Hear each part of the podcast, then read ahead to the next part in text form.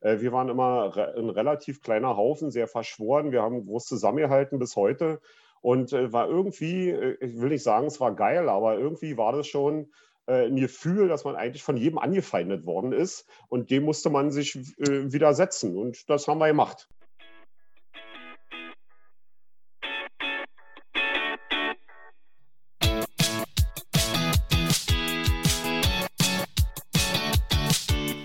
Fußballgeschichte, Fankultur, Groundhopping. Football was my first love ist deine Anlaufstelle für Fußball-Audio-Inhalte, Fußball-Podcasts und Hörbücher in der Football was my first love App.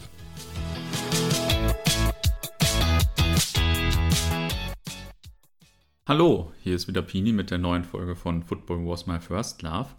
Heute habe ich, was bislang eher selten vorkam, einen Gast das zweite Mal im Gespräch, allerdings zu einem anderen Thema. Ich spreche nämlich heute wieder mit René Lau. René ist ja Fananwalt und darüber haben wir vor ein paar Monaten gesprochen. Ähm, war auch eine interessante und gleichzeitig sehr unterhaltsame Folge, äh, die viel guten Anklang gefunden hat. Und mittlerweile hat er mit beim Fananwalt auch einen eigenen Podcast bei uns in der Football Wars My First Love App. Heute geht es aber vor allem um den BFC Dynamo und auch da ist René ein überaus kompetenter Ansprechpartner, wie ihr gleich hören werdet. Also, hallo René. Ja, hallo aus der Hauptstadt. Moin, moin. ähm, für diejenigen, die dich jetzt vielleicht noch nicht kennen oder noch nicht im Podcast gehört haben, wer bist du, was machst du und wie bist du mal zum BFC gekommen? Ja, naja, äh, die meisten werden mich ja vielleicht kennen als Fananwalt. Du hast es ja schon angesprochen und äh, vielleicht auch über meine Kolumne, über den Podcast und so, was ich da alles so äh, auch veröffentliche. Und ansonsten zum Fußball und zum BFC äh, im Besonderen bin ich dadurch gekommen, dass 1972 mein Großvater mich mit ins Sportforum genommen hat, also der Heimstätte des BFC Dynamo. Und das erste Spiel, an was ich mich da erinnern kann, war auch gleich ein Europapokalspiel gegen Levski Spartak Sofia im Oktober 1972. Und ähm, ja, das war das erste Spiel, an was ich mich so erinnern kann. Und damit ging es dann eigentlich los, sodass man also sagen kann, meine, meine Fankarriere ist doch schon einige Jahrzehnte alt. Na, das gibt ja auf jeden Fall viel Potenzial für das Gespräch gleich. ähm, bevor wir in die Details einsteigen, welche Funktionen oder Aufgaben hast du denn im Laufe der Zeit schon rund um den WFC ausgeübt? Du warst ja ähm, nicht nur in Anführungsstrichen Fan. Ja, na klar, in erster Linie natürlich Fan. Und äh, beim BFC, ich weiß nicht, wie es bei anderen äh, Vereinen in der DDR war, war es so, dass man äh, mit dem 14. Lebensjahr auch äh, sogenanntes förderndes Mitglied, also äh, man würde heute sagen passives Mitglied werden konnte. Und äh, das war natürlich bei uns dann so, als junge Fans war es natürlich so, dass wir auf den 14. Geburtstag so ein bisschen hingefiebert haben, weil wir dann endlich Mitglied werden konnten. Äh, ich habe vorher im, im Kleinfeldbereich auch beim BFC gespielt, aber meine sportlichen Leistungen waren dann nicht so gut, dass ich das überlebt habe. Ich habe dann noch weiter Fußball gespielt, aber bin natürlich Fan geblieben und äh, bin dann mit dem 14. Lebensjahr in den Verein eingetreten, also wie gesagt, als sogenanntes damals zu bezeichnendes förderndes Mitglied, also passives Mitglied als Fan und bin im Prinzip jetzt auch seit meinem 14. Lebensjahr 1979 Mitglied in dem Verein. Bin nie ausgetreten, es gab nie irgendeine Phase, wo ich mich geärgert habe oder sonst irgendwas, sondern habe immer gesagt, ich bleibe dabei und äh, war natürlich in erster Linie immer Fan und äh, so mit der Zeit, äh, so nach der Wende, war es dann auch so, dass man dann natürlich auch ein bisschen engagierter wurde im Verein. Der Verein lag ja, äh, ich sag mal, dann auch in den 2000ern am Boden. Äh, ich war dann kurze Zeit ähm, mal Vizepräsident beim Verein. Das war Ende der 90er, Anfang der 2000er Jahre, aber auch nur wenige Monate, weil ich da dann gemerkt habe, dass also einiges leidet. Und ich bin ein Mensch, der alles zu 100 Prozent machen will und nirgendwo Einbußen haben will. Und ich habe gemerkt, das Familienleben hat äh, darunter gelitten, die Kanzlei hat darunter gelitten. Und da habe ich natürlich gesagt, nee, ich mache jetzt den Vizepräsident, wurde da kooptiert, mache ihn noch bis zur Wahl weiter, aber ich stelle mich nicht zur Wahl, sodass also meine einzige bisherige Vereinsfunktion war, dass ich mal wenige Monate äh, Vizepräsident war und in meinem in meiner Zeit als Vizepräsident hatte ich dort im Präsidium auch die Aufgabe, alles, was um die Fans herum ist, äh, äh mich darum zu kümmern, weil derjenige im Präsidium damals war, der, die größte Nähe auch zur Fanszene hatte. Und darum habe ich mich dann als Vizepräsident gekümmert. Aber wie gesagt, es waren nur wenige Monate. Und es war meine einzige Vereinsfunktion äh, im Verein. Aber äh, seit einigen Jahren, oder sagen wir mal seit vielen Jahren, ist es so, dass äh, ich also als Versammlungsleiter die jährliche Mitgliederversammlung leite. Also die Mitglieder sprechen mir da jedes Jahr, man muss ja gewählt werden, auch als Versammlungsleiter, jedes Jahr das Vertrauen aus. Darüber freue ich mich natürlich, dann leitet die Mitgliederversammlung, ich bereite die mit dem Präsidium und dem Wirtschaftsrat entsprechend vor und äh, mache das jeden, äh, jedes Jahr mindestens einmal, je nachdem, wie oft so eine Mitgliederversammlung stattfindet. In der Regel ist es ja ein Jahr oder einmal im Jahr. Und äh, ja, und dann natürlich für den Verein äh, arbeiten wir als Kanzlei dass wir da einiges machen für, den Verein, insbesondere auch über meinen Sozius im arbeitsrechtlichen Bereich oder auch in der Beratung, wie auch immer. Äh, da sind wir für den Verein auch tätig. Aber jetzt reine Funktion im Verein gab es bei mir eigentlich nur diese wenigen Monate, wo ich mal Vizepräsident war. Ich spiele darauf an, ähm, ihr seid, glaube ich, auch mit eurer Kanzlei Sponsor beim BFC, oder? Ich sehe manchmal äh, das Bild bei dir mit der Werbebande aus dem Jahn Sportpark. Ja, das sind, ja, das stimmt. Also das ist ja jetzt nicht keine Funktion im Sinne, aber wir sind natürlich auch Sponsor, wir sind auch Sponsor beim, beim Verein, ja.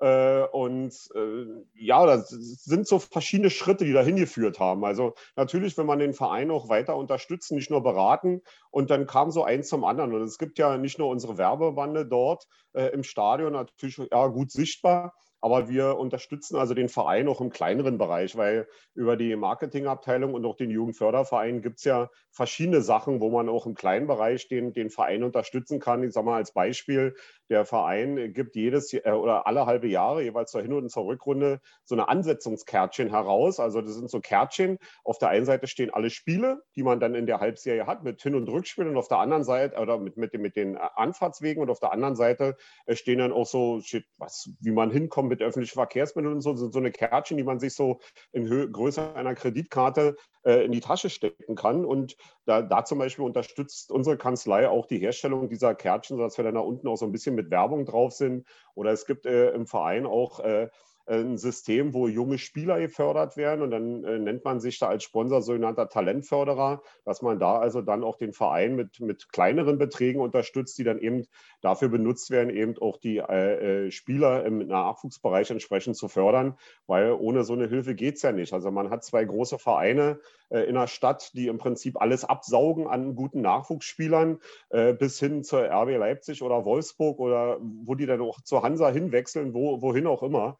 Und da ist der Verein natürlich arg gebeutelt. Und da muss man natürlich als Verein versuchen, so jungen Spielern auch so ein bisschen Anreiz zu geben, im Verein zu bleiben. Und da gibt es viele Ideen in, im, im Verein, äh, da Spieler auch zu unterstützen. Und da beteiligen wir uns natürlich auch dran, weil wir auch so ein Herz äh, für, für den Nachwuchs haben. Also mein Sozius auch. Wir haben auch über Jahre hinweg äh, immer einen Jahrgang unterstützt. Es war der 96er Jahrgang. Die sind ja nun mittlerweile alle rausgewachsen, sind ja alle mit 20er in der Zwischenzeit. Aber diesen Jahrgang haben wir beispielsweise damals auch über viele Jahre bis hin zur A-Jugend unterstützt. Ja, cool. Das ist natürlich auch ein äh, kleiner Traum, auf diese Art und Weise seinen eigenen Verein unterstützen zu können. Also bis ich das mal bei Borussia machen kann, das äh, dauert, glaube ich, noch ein bisschen. Ähm, ist da vielleicht auch nicht ganz angebracht, sondern vielleicht eher bei dem einen oder anderen Amateurverein, mit dem man verbunden ist oder so.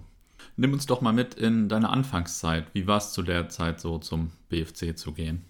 Naja, also wie gesagt, ich bin ja mit sieben, ne, 1972 das erste Mal mit meinem Großvater hin und da ist es natürlich eine Zeit, wo man sieben, acht, neun ist, da geht man ja nicht allein zum, ins Stadion, dann da geht man mit den Eltern, mit den Großeltern, wie auch immer. Und bei mir in der Familie war es eben mein Großvater, der war äh, damals äh, schon äh, BFC-Fan und hat mich einfach mitgenommen. Und dann kam es natürlich auch, dass man ja selber als Junge Fußball spielt und man ist interessiert. Und dann ist es eben so. Er hat mich eben halt zum BFC mitgenommen. Das war der Verein, wo er mich hin mitgenommen hat und da bin ich eben hängen geblieben.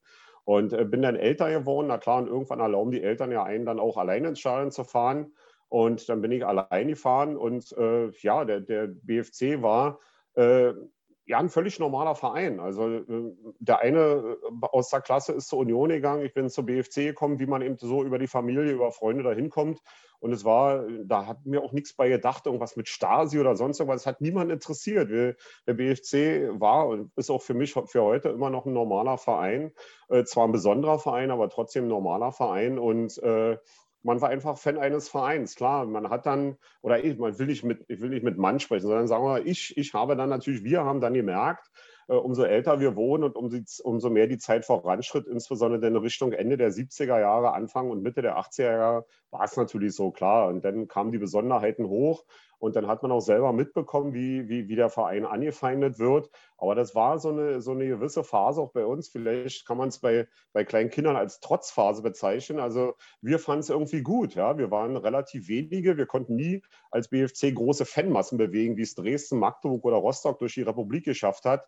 Äh, wir waren immer ein relativ kleiner Haufen, sehr verschworen. Wir haben groß zusammengehalten bis heute. Und äh, war irgendwie, äh, ich will nicht sagen, es war geil, aber irgendwie war das schon äh, ein Gefühl, dass man eigentlich von jedem angefeindet worden ist und dem musste man sich äh, widersetzen und das haben wir gemacht.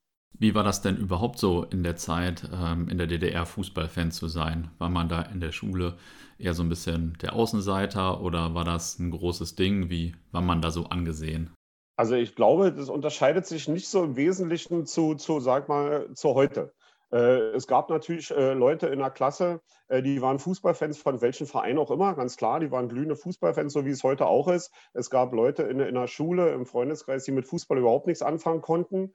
Und ich glaube nicht, dass sich das zu heute unterscheidet. Also wir waren da, ja, will nicht sagen vielleicht Außenseiter, aber es war ja schon eine gewisse Subkultur im, im Fußballfan, weil äh, im Stadion, ja, da sind schon andere Worte gefallen, als die man sich vielleicht in der Schule nicht getraut hätte zu sagen. Aber ich glaube, das ist auch heute nicht wesentlich anders. Äh, aber aber es war eigentlich nichts Besonderes. Wir waren jetzt keine Außenseiter oder so. Wir waren Fußballfans. Viele haben uns belächelt, dass wir teilweise die Schule geschwänzt haben, um die Auswärtsspiele besuchen zu können. Und bei uns in der DDR war es ja damals noch so, als ich zur Schule ging, wir hatten ja auch noch Samstagsschule.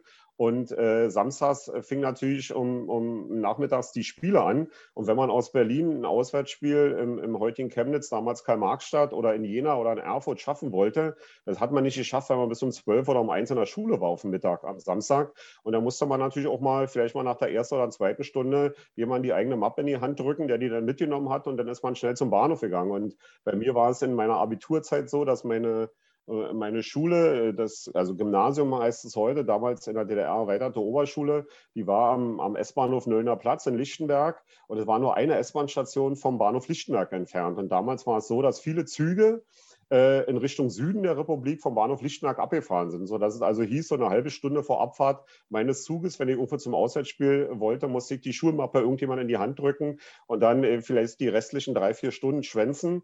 Und da kam es dann auch, dass bei mir auf dem Zeugnis dann auch immer eine gewisse Anzahl Fehlstunden stand als unentschuldigt, weil ich dann halt zum, zum Fußball wollte. Meine Eltern haben mit einem Grinsen toleriert und äh, da hatte ich eigentlich keine Probleme. Welche Fanutensilien hattet ihr denn damals so ähm, dabei? Ich weiß nicht, hattet ihr selbst genähte Schals oder selbst gestrickte Schals wahrscheinlich eher oder ähm, Kutten oder wie war das so?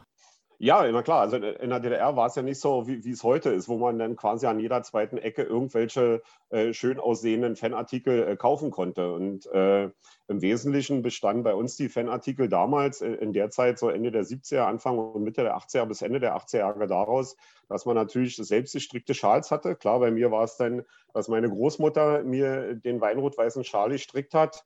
Äh, einmal war es auch so, dass mir Mädchen aus meiner Klasse auf, äh, beim Abitur auch mal zum Geburtstag so einen weinroten Schal geschenkt haben, die die, den, den die gestrickt haben.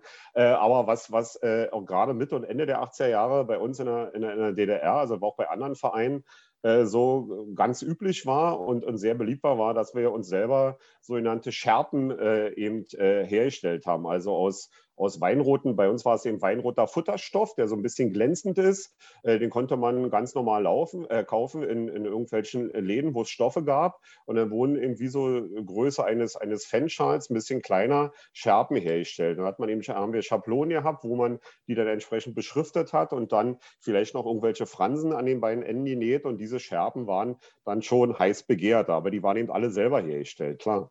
Ja, cool. Die ist jetzt ja mittlerweile bestimmt dann auch bei Sammlern begehrt, denke ich. Denn äh, ja, die Mode ist ja wahrscheinlich zwischendurch mal irgendwann ausgestorben. Ja, ja, also meine, also die, die weinroten Fanschals, das sind ja auch viele äh, in den Jahren mal äh, verloren gegangen in irgendwelchen Auseinandersetzungen, um es mal vorsichtig zu formulieren. Aber meine, meine Schärpe, also meine letzte Schärpe, die, die, die es dann noch gab, die habe ich heute noch. Ja. ja, geil. Nicht schlecht. Äh, ähm, Gibt es eigentlich irgendwie besonders äh, besondere Schlachtrufe oder besondere Fangesänge, die ihr gesungen habt und äh, die dir aus der Zeit oder allgemein auch aus der DDR-Zeit besonders in Erinnerung sind? Nee, also, also da muss ich eher sagen, so, so weniger. Also es gibt, gibt ja so also einige Lieder, die auch beim, beim BFC heute noch äh, gesungen werden, klar. Aber, aber wenn, wenn zum Beispiel heute eben äh, das ganze Stadion äh, beim BFC auf Dynamo ruft, äh, das war in der DDR nicht so. Also da war das Dynamo an sich, und das war, glaube ich, in Dresden auch nicht wesentlich anders, war jetzt nicht ganz so beliebt, um es mal vorsichtig zu sagen. Für uns war der Verein immer der BFC und da hat auch keiner von Dynamo gesprochen, sondern es war der BFC. Und so alles, was mit Dynamo selbst so im Zusammenhang hing, wurde da nicht so gesungen, sondern immer eigentlich irgendwie auf den BFC bezogen. Klar, war der Stasi-Verein und alle nannten Dynamo. Ja klar, und dann sind wir eben Dynamo. Wir sind ja auch Dynamo. Wir waren Dynamo und wir sind Dynamo. Das, da beißt ja die Maus keinen Faden ab. Und äh, dazu stehen wir auch. Und ich glaube, äh, das kann man allgemein bei vielen Vereinen auch aus dem Osten sehen, die nach der Wende so ein bisschen ihre eigene Tradition ja, ich will nicht sagen verdrängt haben, aber da gab es schon Wege oder andere Wege, die man gehen wollte, auch bei der, beim BFC mit der Umbenennung oder so. Und es war auch in, in Dresden beispielsweise ja äh, nach der Wende lange verpönt, da irgendwie in Weinrot etwas zu machen, obwohl ja das Weinrot ist ja die Farbe äh, der Sportvereinigung Dynamo gewesen, aus der Dynamo Dresden ja seinerzeit auch mal hervorging. Und heute ist es natürlich in Dresden ja auch Kult, mit Weinrot zu spielen. Selbst die erste Mannschaft spielt teilweise in, in weinroten Trikots, ja, also, soweit ich weiß, in because Und da ist, denke ich mir, da ist ein, so, ein, so ein Umdenken in den ganzen Jahren gekommen, auch bei vielen anderen Ostvereinen, dass man sich mehr auf seine Tradition äh, äh, beruft und sich mehr daran erinnert. Und ich denke mir, das ist auch völlig in Ordnung. Jeder andere Verein auf der Welt, auch in Westdeutschland, äh, äh, tut gut mit seiner Tradition, auch gerade bei dir, mit dem BVB, war es eine lange, große Geschichte. Viele andere Vereine sind Traditionsvereine, haben eine gute, lange Geschichte. Und warum soll sich auch ein Verein aus dem Osten, der vielleicht erst 65 oder 66, je nachdem, bei Dynamo Dresden Dresden war es ja noch ein bisschen früher mit 53, aber die meisten Vereine, so wie wir sie heute kennen aus dem Osten, sind ja 65, 66 gegründet worden. Das ist natürlich nicht so eine lange Geschichte wie beispielsweise beim BVB, aber warum soll man sich nicht auch auf diese Geschichte berufen und auf diese Tradition berufen? Und äh, sie ist, wie sie ist und sie, man kann sie ja nicht umdiskutieren und man kann sie nicht umdeuten. Ja? Und der BFC ist BFC Dynamo und die äh, Vereinsfarben sind Weinrot-Weiß und das soll auch so bleiben. Aber sag mal so, so, so, so grandiose Schlachtgesänge, die sich von damals bis heute rübergerettet haben, weiß ich eigentlich gar nicht. Mhm. Ähm, jetzt habe ich noch zwei kurze Exkursfragen zu den äh, 70ern. Ähm, die eine, wie hast du denn äh, damals BRD gegen DDR, also Bundesrepublik gegen äh, Deutschland gegen äh, DDR bei der WM 1974 erlebt? Habt ihr das äh, damals irgendwie im Fernsehen geguckt oder so? Ich äh, kenne, glaube ich, nicht so viele, die das Spiel verfolgt haben. Und wenn, dann waren die natürlich eher irgendwie in Dortmund oder Bielefeld und nicht in der DDR. ja, also, weil, meine, das war ja 1974, da war ich neun Jahre und ist natürlich auch noch ein junges Alter. Und so, muss ich sagen, so, so im Detail kann mich ja auch nicht dran erinnern. Aber so, so, so, so ein bisschen schimmert es denn schon noch durch, dass ich mich erinnern kann, dass, dass meine Eltern und insbesondere auch mein Großvater, der mich ja da zwei Jahre vorher zum, zum Fußball gebracht hat, schon für die DDR waren. Also das war schon so. Ne? Man war schon was Besonderes, dass man dann in der, in der BRD äh, bei einer WM spielt und das erste Spiel dann auch noch gegen, gegen, äh, gegen die Bundesrepublik gemacht hat. Ähm, aber ich kann mich jetzt nicht daran erinnern, äh, dass es da jetzt die übergroßen Freuden gab, aber äh, wenn ich es auch heute noch sehe, und auch, äh, mein Großvater ist jetzt leider vor ein paar Jahren gestorben, aber wenn ich auch mit meinen Eltern noch darüber rede, so leichtes Grinsen kann man sich als ehemaliger DDR-Bürger noch immer nicht verkneifen, wenn man an dieses Spiel denkt. Aber äh, so, so die, äh, die Erinnerung im Detail, dass man sagt, ja, so wie, wie beispielsweise, weiß ich nicht, bei anderen großen Spielen, wo jeder weiß, da war ich dort und dort oder das habe ich dort oder dort gesehen, das ist zu lange her. Also daran kann ich mich so nicht erinnern, ja. ja, wohlverdientes leichtes Grinsen, würde ich sagen. ähm, ich habe gelesen, dass die Derbys gegen Union ab 1976 im Stadion der Weltjugend stattfanden. Ähm, das Stadion habe ich nie besucht und wahrscheinlich auch die meisten Hörerinnen und Hörer hier nicht. Ähm, kannst du uns vielleicht ein paar Sätze zu diesem Stadion sagen, das wir, wie gesagt, größtenteils alle gar nicht kennen? Ja, ja, naja, soweit ich mich erinnern kann, wurde, wurde das äh, Anfang der 50er Jahre wurde das dort gebaut. Und äh, das, das Pikante an der Gesamtgeschichte ist, dass es wirklich ein Steinwurf entfernt von der Mauer dann stand, also von der Sektorengrenze. Als es Anfang, Mitte der 50er Jahre gebaut worden ist, da war ja die, die Mauer noch offen, äh, aber trotzdem war da die Sektorengrenze. Und es ist wirklich ein Steinwurf davon entfernt. Heute auf demselben Beach äh, hat übrigens der Bundesnachrichtendienst sich ein hübsches Gebäude gebaut. Jeder, der in Berlin ist, den lade ich mal ein, da hinzufahren. Ist imposant, was der BND sich da hingebaut hat. Äh, aber auf diesem Gelände stand das Stadion der Weltjugend. Es ist ein bisschen traurig, dass es abgerissen worden ist. Und ich meine, dass das irgendwie für die Weltfestspiele irgendwie Anfang oder Mitte der 50er Jahre da gebaut worden ist. Und es war eigentlich, muss man mal so sagen, eigentlich ein totes Stadion. Warum? Weil da keine regelmäßigen Spiele stattfanden. Das Einzige, was da regelmäßig stattfand, war dann später die Pokalendspiele in der DDR. Die fanden alle da statt, so wie es jetzt auch ist, beispielsweise mit einem Olympiastadion, war, was natürlich von Hertha genutzt wird, ganz klar. Aber das äh, Stadion der Weltjugend wurde nicht regelmäßig jede Woche von irgendeinem Verein genutzt, sondern da fand einmal im Jahr das Pokalendspiel statt. Ähm, dann fanden hin und wieder mal Länderspiele statt. Allerdings in meiner heißen Zeit, sage ich mal in 17, 18 Jahren, kann ich mich auch nicht erinnern, dass da nochmal ein Länderspiel stattgefunden hat. Das war alles auch früher. Ähm, und ich meine, dass äh, am, äh, zu einer gewissen Zeit auch nochmal äh, Vorwärts Frank, also ASK Berlin, Vorwärts Berlin nochmal gespielt hat, obwohl die eigentlich im Jahrensportpark äh, äh, äh, ansitzend waren. Aber ich glaube, die haben da auch mal irgendwas gespielt. Aber es war eigentlich ein totes Stadion. Ja? Und dann Mitte der 70er Jahre war es dann so, dass dann irgendjemand bei den, bei den Verbandsfunktionären auf die Idee kam, dass diese Derbys vom BFC und Union, wenn sie dann mal in einem Jahr zusammengespielt haben, weil Union war ja in der Zeit auch, sag mal, so wie so eine Fahrschulmannschaft, immer zwischen erster und zweiter Liga, zwischen Oberliga und DDR-Liga. Und wenn dann diese Derbys aber stattgefunden haben, dann war das irgendwie ab Mitte der 70er Jahre dann im Stadion der Weltjugend hin wie Rückspiel. Und äh, den Grund weiß ich nicht so genau, äh, aber also ich sage mal so, kolportiert wird so ein bisschen, äh, dass, dass damit möglicherweise der, der vermeintliche Heimvorteil von Union in der alten Försterei, die ja damals schon ähnlich war wie heute, also eng dran und äh, eine Atmosphäre, wo man dann vielleicht als Spieler äh, vielleicht mal anders reagiert als in einem großen anderen Stadion, was weitläufig ist.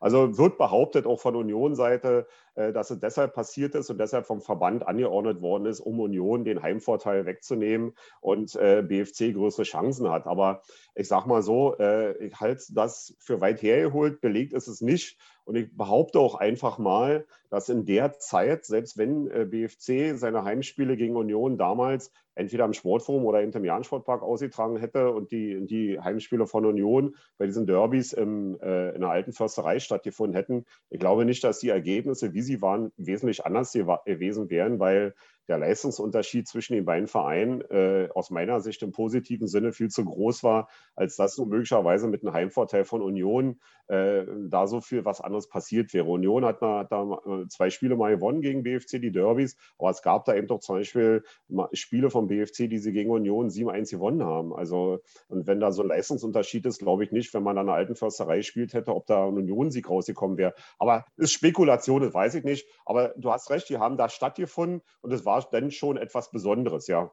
Ähm, ja, dann äh, kommen wir vielleicht mal zur großen Zeit, Ende der 70er Jahre. Ähm, also ab Ende der 70er äh, begann ja die große Zeit. Ihr seid zehnmal in Folge Meister geworden.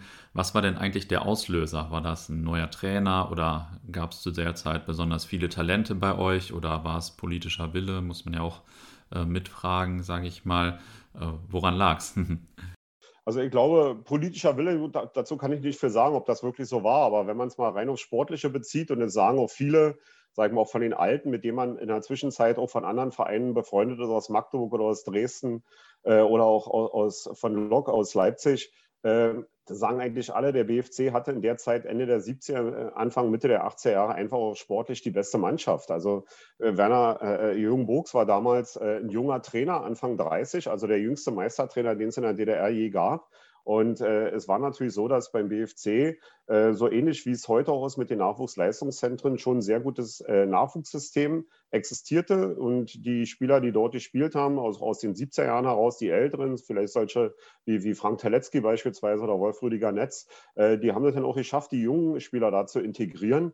Und es war einfach sportlich eine gute Truppe, muss man klar sagen. Und wenn jetzt jemand sagt, ja, da sind ja mal alle hindelegiert worden, es, also es gibt auch das Buch von Steffen Karras, da kann man das alles auch nachlesen. Das hätte natürlich wirklich äh, an Haaren herbeigezogen. Es war einfach eine gute Mannschaft und es war nicht so, dass da äh, Unmengen von Spielern aus der gesamten Republik dahin in Anführungszeichen delegiert worden sind, sondern die sind teilweise aus einem eigenen Nachwuchssystem gekommen. Und es war eben so, dass äh, verschiedene kleinere Vereine, ich sag mal schon so, der, der Zulieferer für große große Vereine waren. äh, die in der DDR-Oberliga, also in der ersten Liga spielten und die landeten dann beim BFC. Da waren noch Spieler bei aus Cottbus, aus dem Raum, äh, die dann auch zum BFC, ich sage in Anführungszeichen, delegiert worden sind. Aber sportliche sehen, denke ich mir, in den, in den ersten Meisterjahren äh, und vielleicht auch durchgängig bei allen zehn Meisterschaften der BFC war, wenn, wenn nicht vielleicht die beste sportliche Mannschaft, also zumindest immer in jeder Saison eine der besten und hat dann ja manche Meisterschaften ja auch nur knapp gewonnen. Äh, aber, aber ich denke mir, die waren sportlich schon, schon sehr gut und äh, sind, sind, haben da einfach oben mitgespielt, wie man sie sehen hat, klar. Ja, das habe ich in den letzten Jahren auch häufiger wahrgenommen, dass äh, Leute von anderen Vereinen oder auch Schiedsrichter oder so damals gesagt haben oder aus der damaligen Zeit gesagt haben, ähm, dass es einfach eine sehr starke Mannschaft war, immer über die Jahre und immer Top-Spieler dazu kamen, äh, wohingegen ich früher das immer eher so wahrgenommen habe, dass da äh, mehr so das Thema Schiebung oder so in den Medien stattfand. Das gibt da vielleicht jetzt auch ein bisschen Wandel in dem Diskurs oder so, nehme ich jetzt auf jeden Fall ganz anders wahr. Sicherlich auch äh, durch das von dir erwähnte Buch. In der Zeit warst du dann ja auch schon äh, ein bisschen unterwegs oder ein bisschen mehr und auch schon ein bisschen länger unterwegs. Wie liefen äh, denn die Auswärtsfahrten eigentlich so ab? Ähm, wahrscheinlich waren die in der DDR schon ein bisschen äh, beschwerlicher noch, oder? Also ich meine mal gelesen zu haben, dass dann so eine Fahrt von Berlin nach Jena vielleicht schon mal sieben Stunden dauern konnte oder so. Also schon nicht ohne. Äh, ja, wie war das so? Ja, na klar. Also erstmal war es ja eine andere Zeit. Also wir, wir hatten ja natürlich, wir waren jung und hatten natürlich auch keine, kein, sag mal, keinen Führerschein ja, und hatten kein Auto. Äh, es gab ja in der DDR, dennoch später, als wir älter waren, ja auch kein System irgendwie, dass man Mietwagen mieten konnte oder so. Also blieb, blieb natürlich immer nur die Bahn. Ja, und Busse organisieren gab es eigentlich auch nicht, also nur sehr, sehr selten. Also blieb eigentlich nur die Bahn.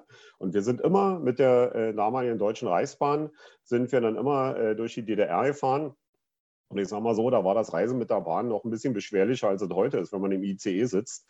Aber ich sage mal so, die Jungs, die heute äh, mit einem Wochenendticket äh, quer durch die Republik fahren, die werden es so ein bisschen nachvollziehen können. Also das dürfte sich zu unseren damaligen Reisen nicht unterscheiden, wenn man, wenn man da mit einem Wochenendticket unterwegs ist heute.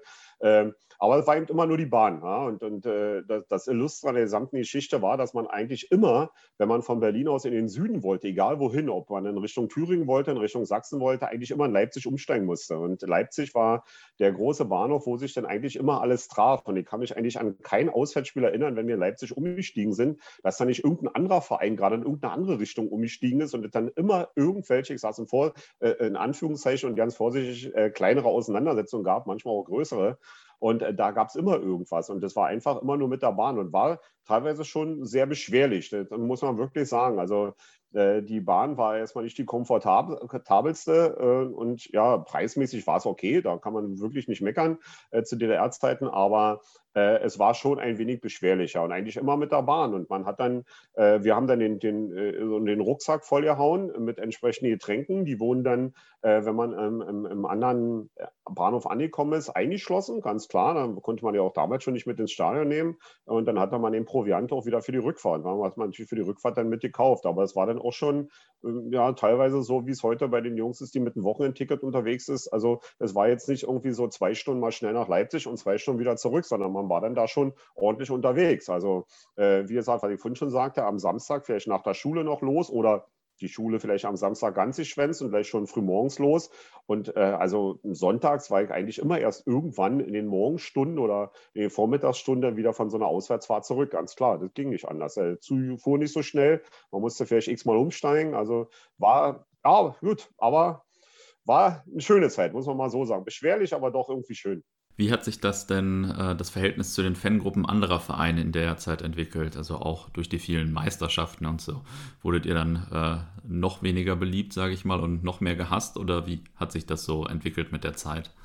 Ja, na klar, also da, da weißt du ja, die Maus gefahren habt. Der BFC war der verhassteste Verein in, in, der gesamten Republik, ganz klar. Und es gab eigentlich keine Fanfreundschaft zu irgendjemandem, also zu irgendwelchen Vereinen oder so, sagen wir mal, wie es, äh, sag ich mal, vielleicht auch äh, vor einigen Jahren war, wo es so in Dortmund mit HSV gewachsen ist oder so. Es gibt ja immer mal so auch Phasen. Ja?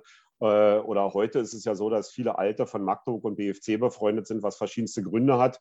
Ähm, aber das gab es damals nicht. Also wir hatten als BFC-Fans keine, äh, ich sage es in Anführungszeichen, Fanfreundschaft mit irgendwelchen anderen Vereinen aus der DDR. Ich glaube, das hätte auch kein äh, anderer Fan eines anderen Vereins gemacht, mit uns, mit dem verhassten BFC eine Freundschaft einzugehen. Und in Berlin waren wir auch zahlenmäßig schon Union unterlegen, so bei den einzelnen Spielen, klar.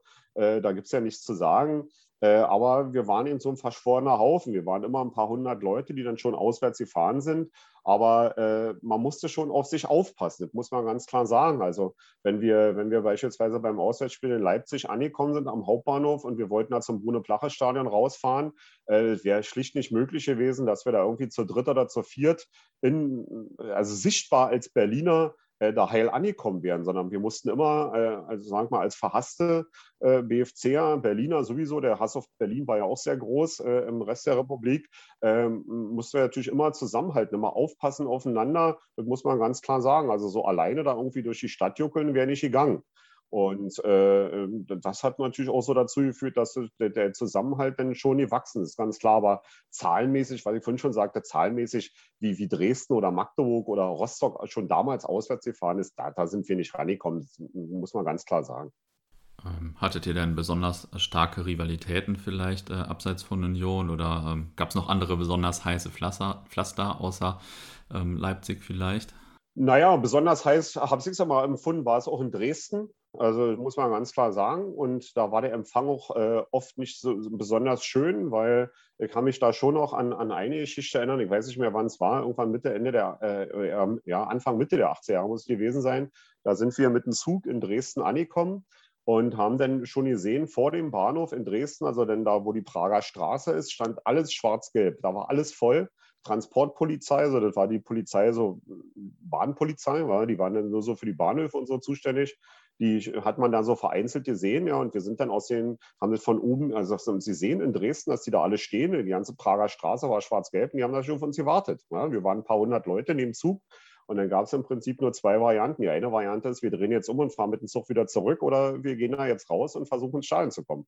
Und äh, natürlich haben wir uns für die zweite Variante entschieden, ist ja ganz klar, weil man zieht da nicht den Schwanz ein, sondern man geht da raus. Ja? Und dann gab es natürlich auch äh, ordentlich äh, äh, was vor den Kopf, gegenseitig, ganz klar. Das hat es immer gegeben. Und äh, das war dann schon da in Dresden, weil in Dresden ist ja nur heute, ich sag mal im positiven Sinne auch so, da sind ja unheimliche Fanmassen. Das war damals schon so und das ist heute auch noch so. Das ist ja auch was Schönes, muss man ganz klar sagen. Aber da hab, kann ich mich schon dran erinnern, da war es dann schon besonders heiß in, in Dresden, wobei man ganz klar sagen muss, der BFC allgemein und wir als Fans, wir waren überall verhasst. Also wir sind nirgendwo freundschaftlich empfangen worden. Ich glaube, das werden heute auch ältere äh, Leipziger, Jenenser, Erfurter oder so, werden es alle bestätigen. Also äh, wir waren verhasst und man hat uns niemals, nirgendwo willkommen geheißen. Hm, und das war ähm, Ende der 70er, Anfang der 80er wahrscheinlich auch schon so, aber äh, Ende der 80er war es dann halt äh, wahrscheinlich noch deutlich mehr der Fall, oder?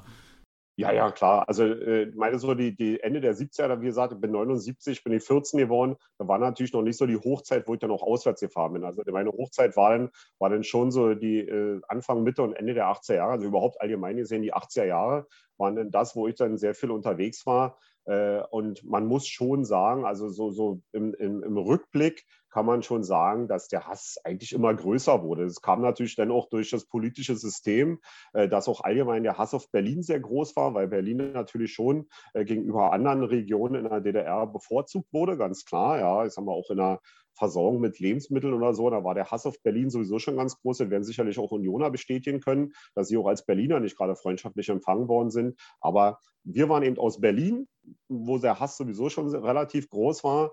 Und äh, wir waren dann noch der BFC und äh, Dynamo und mit der Geschichte. Und das kam dann noch als Kompott dazu. Und insofern war damit Freundschaft war nirgendwo etwas. Mm, ähm, Insbesondere ist ja häufig von einem Spiel bei Lok Leipzig die Rede, bei dem äh, das legendäre weinrote Banner Berliner Fußballclub verloren ging.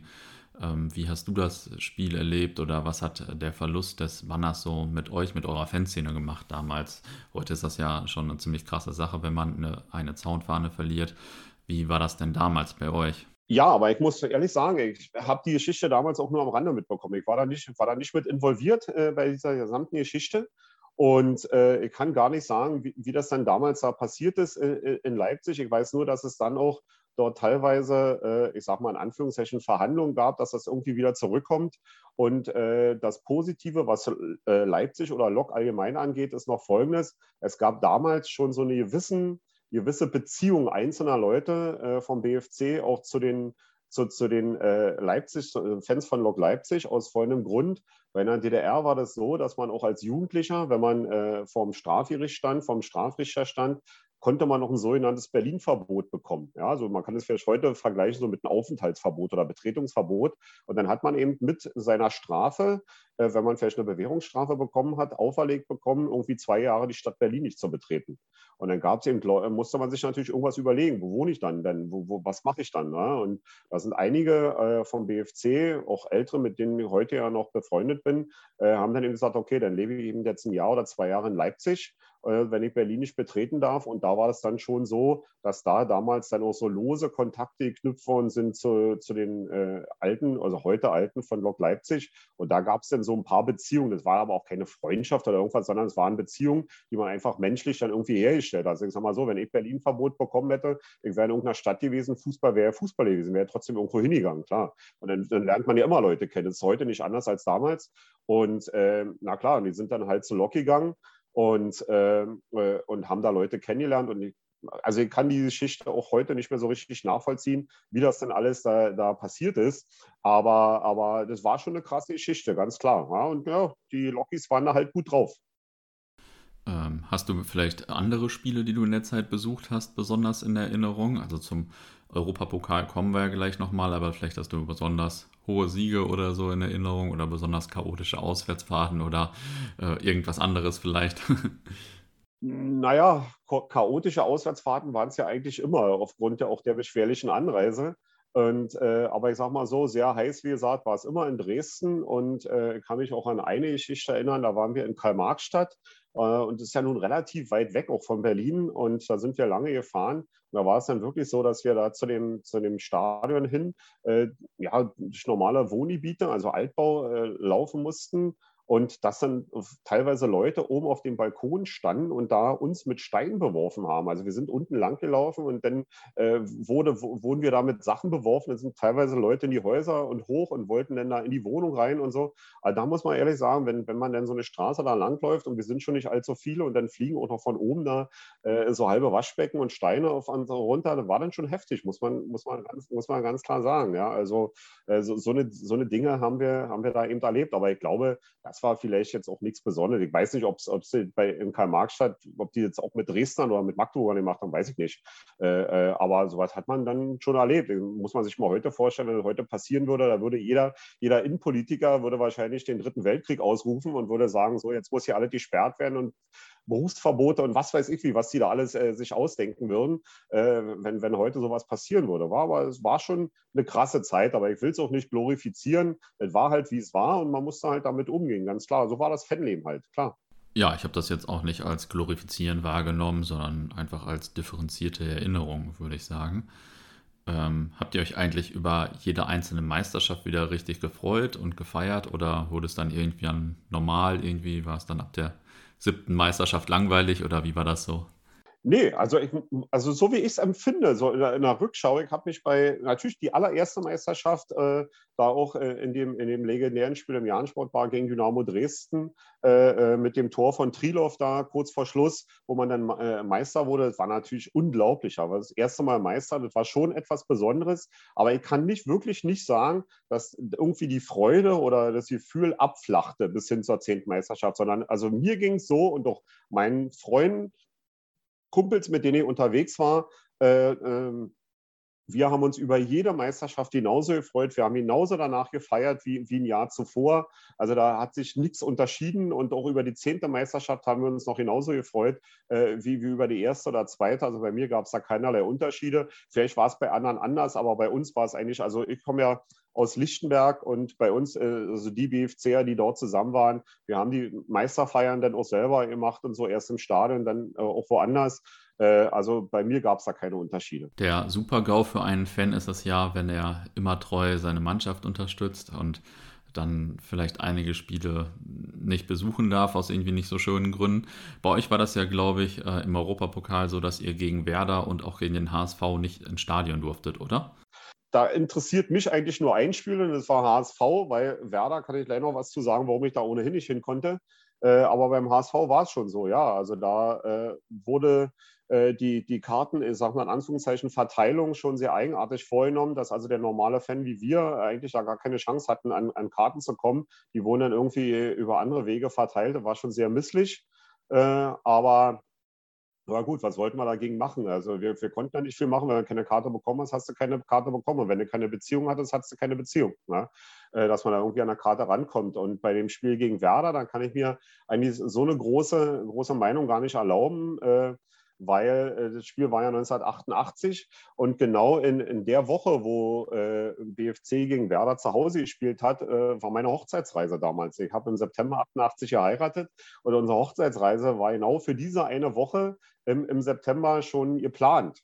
Und, äh, und dann kam die Auslosung mit Werder, man freut sich und dann gucke ich, wann ist die Ansetzung genau in der Woche. Und da war für mich sowieso von vornherein ja klar, äh, das Spiel werde ich nicht besuchen können, weil da bin ich auf Hochzeitsreise und dann war, war die Sache für mich sowieso vorbei. Und deshalb habe ich mich damals dann da um irgendwelche Karten noch nicht so bemüht. Ich weiß aber, dass Freunde von mir aus meinem unmittelbaren Umkreis da, auch aus Lichtenberg und 88 war ich ja dann äh, ja auch schon Student, äh, dass, dass da Leute von mir schon im Stadion waren. Also das weiß ich. Ob es jetzt, jetzt alle waren, weiß ich nicht. Aber jedenfalls bei mir war es damals so, dass ich sowieso sofort abwinken konnte und gesagt habe, ich komme da nicht rein, weil ich bin auf Hochzeitsreise. Hast du sonst besondere Erinnerungen an andere Europapokalspiele vielleicht? Ja, na klar. Also es gab ja, gab ja äh, für den BFC in der gesamten Zeit gab es ja genau zwei Auswärtsspiele. Äh, die man besuchen konnte. Und das eine äh, war bei Ruch-Schorsow 1979 und das andere 1980 bei Barnik Ostrava, also der tschechische oder tschechoslowakische Meister aus der CSSR.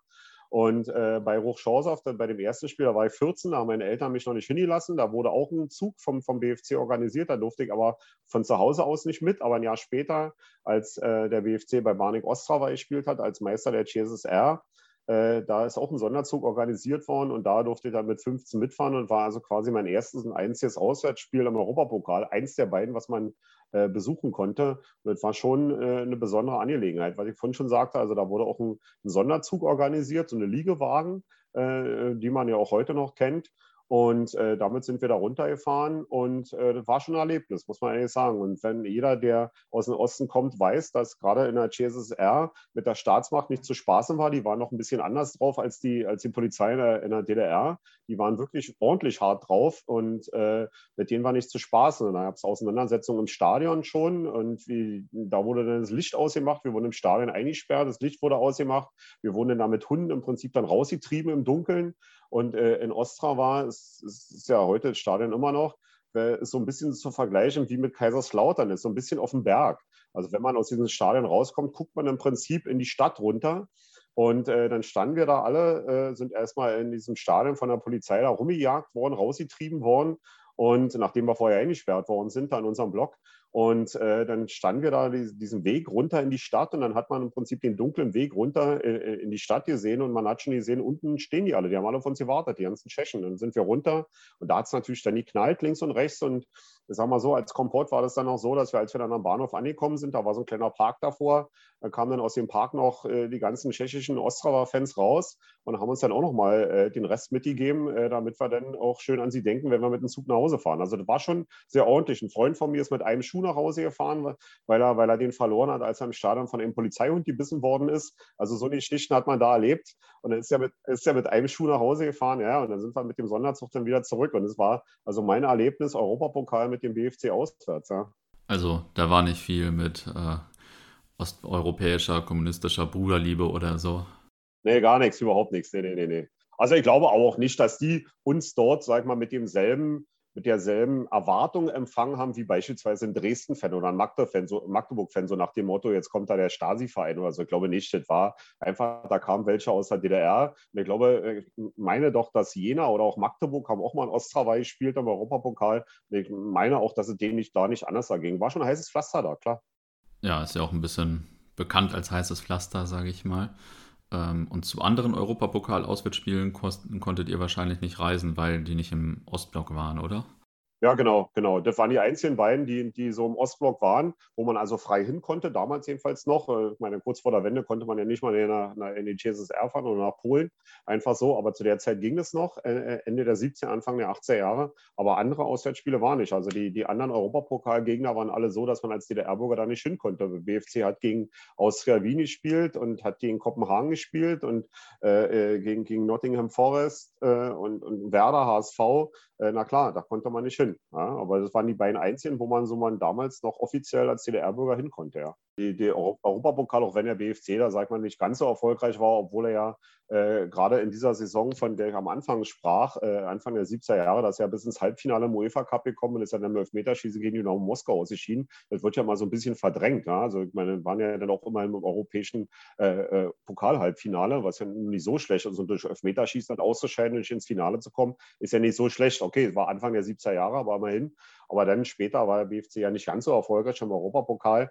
Äh, aber es waren schon Highlights, na ganz klar. Also ich meine, äh, da hat man auch diese, die Saison Handyfieber, dass man dann auch da ein gutes Los bekommt, obwohl man wusste, wenn jetzt da ein toller Gegner ausgelost wird, war für uns klar, klar, zum Auswärtsspiel können wir nicht. Ja? Aber trotzdem war das natürlich schön. Also ich meine, man, wir haben uns darüber gefreut, wenn eben so ein Los kam mit HSV oder, oder mit Everdeen später oder so. Na klar, haben wir uns darüber gefreut, ganz klar. Einfach um solche Mannschaften auch mal äh, nicht nur zu Hause zu sehen, sondern um sie überhaupt mal live zu sehen. Das war ja sonst für uns nicht möglich. Gab es eigentlich in den 70ern oder 80ern ähm, eigentlich viele Subkulturen bei euch im Stadion? Also ich sag mal Rocker, Skinheads, Punks oder was es so gab. Ich bin mich da, bin, bin da nicht so firm. Oder waren Fußballfans quasi schon eine eigene Subkultur damals? Also ich würde mal behaupten wollen, dass man äh, als Fußballfan der DDR ohnehin schon eine Art Subkultur war. Also das war schon eine eigene Spezies, ganz klar. Und also ein Rocker kann ich mich jetzt so nicht erinnern. Ich bin auch nicht so in der Szene drin. Äh, damals nicht und heute nicht. Ich bin auch nie Moped oder Motorrad gefahren, also das hat mich auch nie groß interessiert. Aber, äh, aber ja, äh, Punks Punks, Skins oder auch Popper dann eben in den Mitte oder Ende der 80er Jahre gab es ja gerade in Berlin und auch durch, den, durch die Nähe zu, zu Westberlin ganz klar, gab es auch in der, in der, DDR, aber beim Fußball, sag ich mal so, kam es vielleicht erst Ende der 80er Jahre dennoch auch so, ich glaube, wie es auch in Westdeutschland dann erst war, äh, dass man da, äh, äh, dass dann diese Kultur so aufkam. Aber ich kann mich jetzt ehrlich gesagt nicht so groß daran erinnern, ob jetzt äh, da in, in, in, der DDR oder bei uns im Fanblog da viele Popper oder, oder Skins oder Punks oder so waren. Äh, also ich würde mal sagen, die gab es ja von jeder Sorte irgendwie, aber es war nicht die Masse. Also die, die, es saß in Anführungszeichen die normalen Fußballfans, so wie ich und mit meinem Umkreis so aus Lichtenberg, da war äh, keiner Punk oder Skin oder da war, war keiner ein Popper oder so, wir waren Fußballfans. Ja, und, und ich denke schon, dass die Fußballfans in der DDR eine eigene Subkultur schon waren. Ja, könnte man, glaube ich, schon so bezeichnen. Wie war das denn in der DDR mit äh, der Polizei? Also ich sag mal Fans versus Polizei. Äh ja, hätte es in der DDR auch schon einen Fananwalt gebraucht?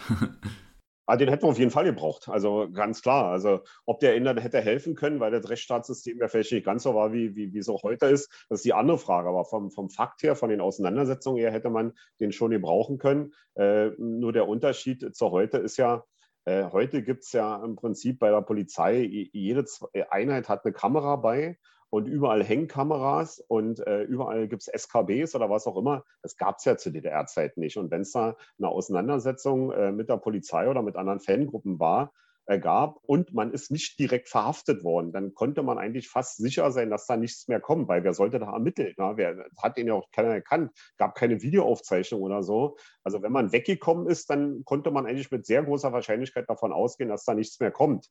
Äh, aber aber äh, Auseinandersetzungen mit der Polizei, klar, die gab es andauernd. Und gerade, ich hatte ja vorhin schon gesagt, die sogenannte Trapo, die Transportpolizei, die so für die Bahn zuständig war, da gab es immer Probleme. Ja? Also, aber ich glaube, da waren wir vom BFC nicht die Einzigen. Also allgemein Fußballfans haben alle äh, in der DDR mit der, mit der Polizei Probleme gehabt, die natürlich vielleicht nicht so präsent war, wie sie heute ist. Ja? Wenn man jetzt so im großen Spiel kommt und da überall die Wand stehen, äh, vielleicht waren die nicht so präsent, aber sie waren doch dann schon, wenn, wenn sie erstmal einen in der Mangel hatten, waren sie relativ kompromisslos. Das muss man schon klar sagen. Und dann, äh, wenn man dann äh, dort in die Fänge der Justiz geraten ist, dann ging es doch mal ganz schnell ein bisschen heißer her, als es vielleicht heute ist. Also ich glaube nicht, dass man äh, bei den Sachen, die wir damals dann, so wenn man da möglicherweise in die Fänge der Justiz geraten ist, dass da irgendwie Sozialstunden gab, so wie es heute vielleicht bei Jugendlichen ist oder so, was ich richtig finde als Strafverteidiger. Ja? Ist ja nicht das Problem, aber weil funktioniert das schon ein bisschen anders. Ne? Also man musste immer zusehen oder ich habe immer zusehen, mit, mit, mit Kumpel zusammen, wenn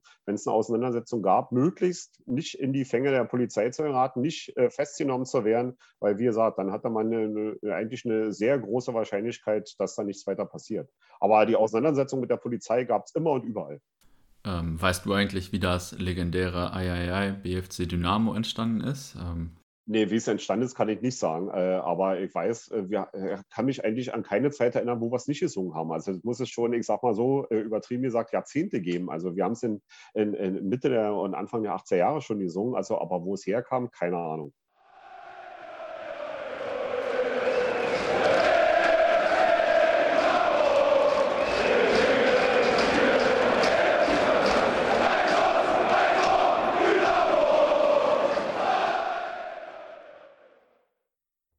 Habt ihr eigentlich äh, euch in der DDR auch viel für westdeutschen Fußball interessiert und auf westdeutschen Fußball und westdeutsche Fankultur geschielt? Oder wie war das so?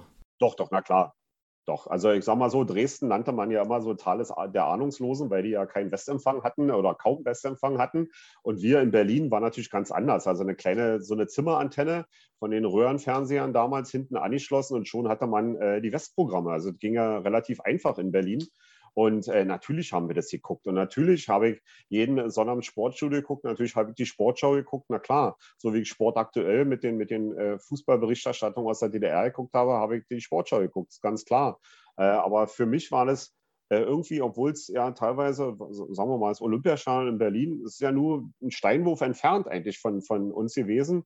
Äh, aber das war für mich eine weite Welt. Das war für mich eine Welt, wo ich nie hinkomme. Ja? Das war für mich eine Welt, wie als wenn es Liverpool oder New York ist. Ja? Da komme ich werde nie hinkommen. Und, aber, aber es war, wurde im Deutsch gesprochen, klar. Und äh, die Geschichte ist uns allen bekannt und na klar hatte man da schon eine besondere Beziehung und wir haben es verfolgt, ganz klar, aber schon mit so einer, also so, mit so einer gewissen Einstellung, ja, erleben und sehen wächst nie. Ja, und, und deshalb war natürlich bei uns auch gerade nach der Wende der Hunger ganz groß, die Spiele zu besuchen im Westen, ganz klar, und rumzufahren, war Auswärtsspiele und irgendwo andere Vereine zu sehen, ganz klar. Das musste dann unbedingt äh, gemacht werden. Äh, aber ansonsten muss ich schon ganz klar sagen, bei mir war es jetzt nicht so, dass ich jetzt äh, in meiner Fanzeit ich sage mal als Beispiel, Fan des HSV war und der BFC war mein Ostverein oder so, sondern für mich und viel, viele andere bei mir beim BFC und auch gerade bei mir im Umfeld, so aus Lichtwerk, wir waren BFC-Fans. Ja, und dann hat vielleicht dieser oder jener hat mit Hertha sympathisiert, manch einer hat mit dem HSV oder mit Bayern sympathisiert, aber dass man das als Fan bezeichnen konnte, würde ich eher nicht sagen. Und dann kam ja irgendwann die Wende, damit die Möglichkeit zu weiteren Reisen, entfernteren Spielen und so. Ähm, ja, vielleicht erstmal abseits vom Fußball. Wie war eure Reaktion damals? Habt ihr euch gefreut? Ihr habt euch wahrscheinlich gefreut oder wie war das? Ja, natürlich, na klar. Also ich sage mal so, jeder von uns, und gerade auch bei mir, ich habe Jura studiert, von 86 bis 90, 89 kam die Wende und niemand bei uns wusste, als die Mauer äh, im, Herbst 89 fiel, was wird aus uns? Ja? Wir sind Jurastudenten, klar, Systemtreue, klar, Jura, ja, man, wir, wir sollten Richter, äh, Staatsanwälte nicht, Staatsanwälte sind in Jena ausgebildet worden, also wir sollten im Wesentlichen Richter oder, oder Notare werden, äh, die, die auf der Humboldt-Universität studiert haben. Äh, aber niemand wusste von uns, wie geht es weiter. Und eine gewisse Klarheit hatten wir erst äh, dann im Frühjahr bzw. Sommer 1990, als der Einigungsvertrag äh, dann auch bekannt wurde, der Inhalt, wo dann eben doch gesagt wurde, dass das erste Staatsexamen nach westdeutschem Maßstab, dem Diplom in der DDR anerkannt wird und man dann weitermachen kann. Ich hatte mich ja mit meiner Frau, wir haben uns äh, an, der, an der Uni kennengelernt, äh, war für uns dann klar, wir machen ein zweites Staatsexamen und sind ja dann noch später nach Münster gegangen für drei Jahre, um das zweite Examen zu machen. Äh, und da hatten wir im Prinzip erst Klarheit dann, wie es mit uns weitergeht. Und bei vielen anderen war es aber noch viel schlimmer. Die sind arbeitslos geworden, weil Firmen abgewickelt worden sind oder was auch immer. Es war wirklich für viele im Osten nicht einfach, weil sie einfach nicht wussten, wie geht es mit mir selber weiter. Und ich denke mir, das hängt auch äh, oder daraus resultierend war das dann eben auch so, dass ja flächendeckend in der DDR die Zuschauerzahlen beim Fußball runtergegangen sind. Ja, man konnte Westfußball besuchen und man hatte selber mit sich im privaten Bereich oder auch im beruflichen Bereich viel zu tun. Ich glaube, da hatten viele andere äh, Probleme, als zum Fußball zu gehen. Ja, das kann ich sogar selbst auch nachvollziehen, wenn man nur gerade mal privat ein paar mehr Themen hat oder so, vielleicht auch mal nicht so schöne, dann äh, geht man manchmal eben auch mal weniger zum Fußball, auch wenn man das jetzt äh, natürlich mit der Situation damals nicht vergleichen kann.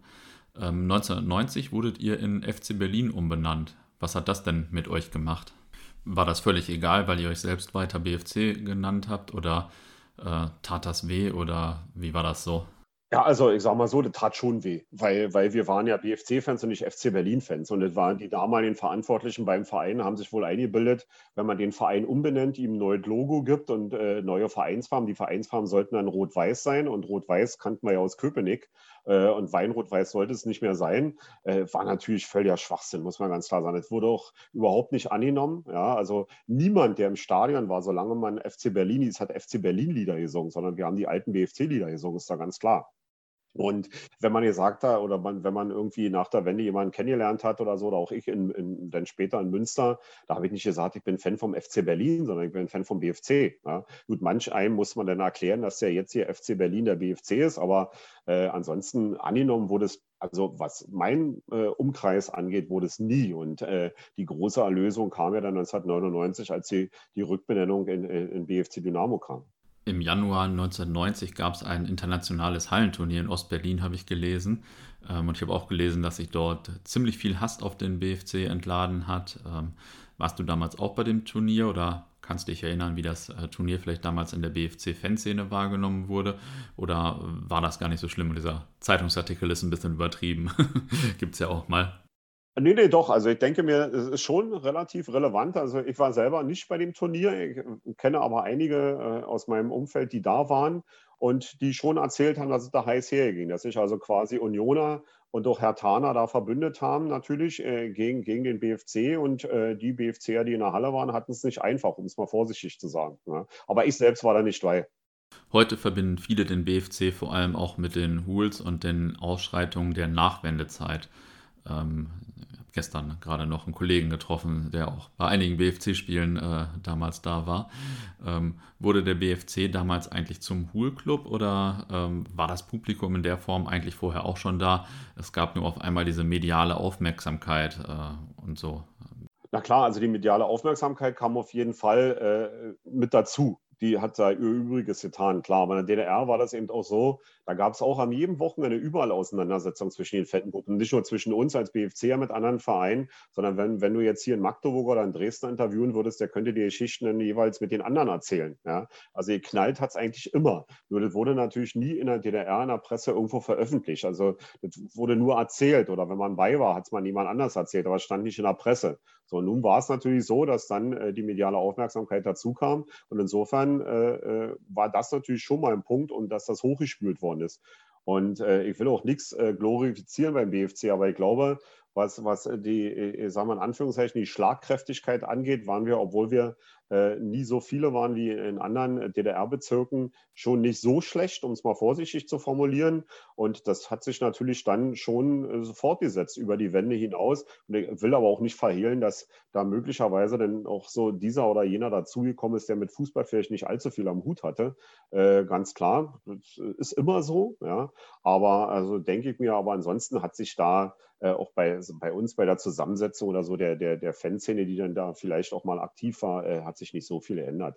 Äh, was, was man vielleicht noch sagen muss, ist, dass Ende der 80er Jahre war es auch beim BFC so, dass äh, wegen, der, wegen der politischen Dinge auch viele Ausreiseanträge gestellt haben. Die, die meisten sind nach äh, Westberlin gegangen, ausgereist und viele von denen sind dann auch nach der Wende relativ schnell wieder zurückgekommen und haben dann auch wieder in, in Ostberlin ihr, ihr Wohnsitz genommen und waren dann natürlich auch beim BFC wieder da, klar. Ja, mediale Aufmerksamkeit ist natürlich immer so ein Ding, das äh, ja, eskaliert manchmal vielleicht so die Sachen, sage ich mal. Ähm, sehr bekannt ist natürlich auch das Spiel bei FC Sachsen Leipzig, wie der Verein damals hieß, im Jahr 1990, weil bei dem Spiel der BFC-Fan Mike Polley durch Kugeln eines Polizisten starb. Ähm, warst du damals auch dem Spiel, bei dem Spiel und wie hast du das erlebt oder wie hat eure Fanszene das vielleicht erlebt? Ja, war natürlich äh, eine Katastrophe, muss man ganz klar sagen. Ich selbst war nicht da, das hing damit zusammen, dass an dem Wochenende, wo, wo das Spiel war, an dem Montag danach begann mein Referendariat in Münster. Und ich bin mit, bin mit meiner Frau damals dann schon äh, mit dem Auto, äh, was wir uns nach der Wende gekauft hatten, äh, sind wir nach Münster gefahren an dem Wochenende, um am Montag dann in Münster das Referendariat beginnen zu können. Und insofern äh, konnten, konnte ich an diesem Wochenende auch nicht in, äh, in Leipzig sein. Aber ich sage mal so, wenn mein Referendariat äh, eine Woche später begonnen hätte, wäre ich in Leipzig gewesen, ganz klar zu der Zeit. Und deshalb war ich nicht da. Und ich habe dann erst abends auch in den Nachrichten mitbekommen, so mit Handy und so war ja äh, da 1990 noch nichts. Und ich habe es dann abends in den Nachrichten mitbekommen und habe dann später auch mit Leuten gesprochen, die dabei waren.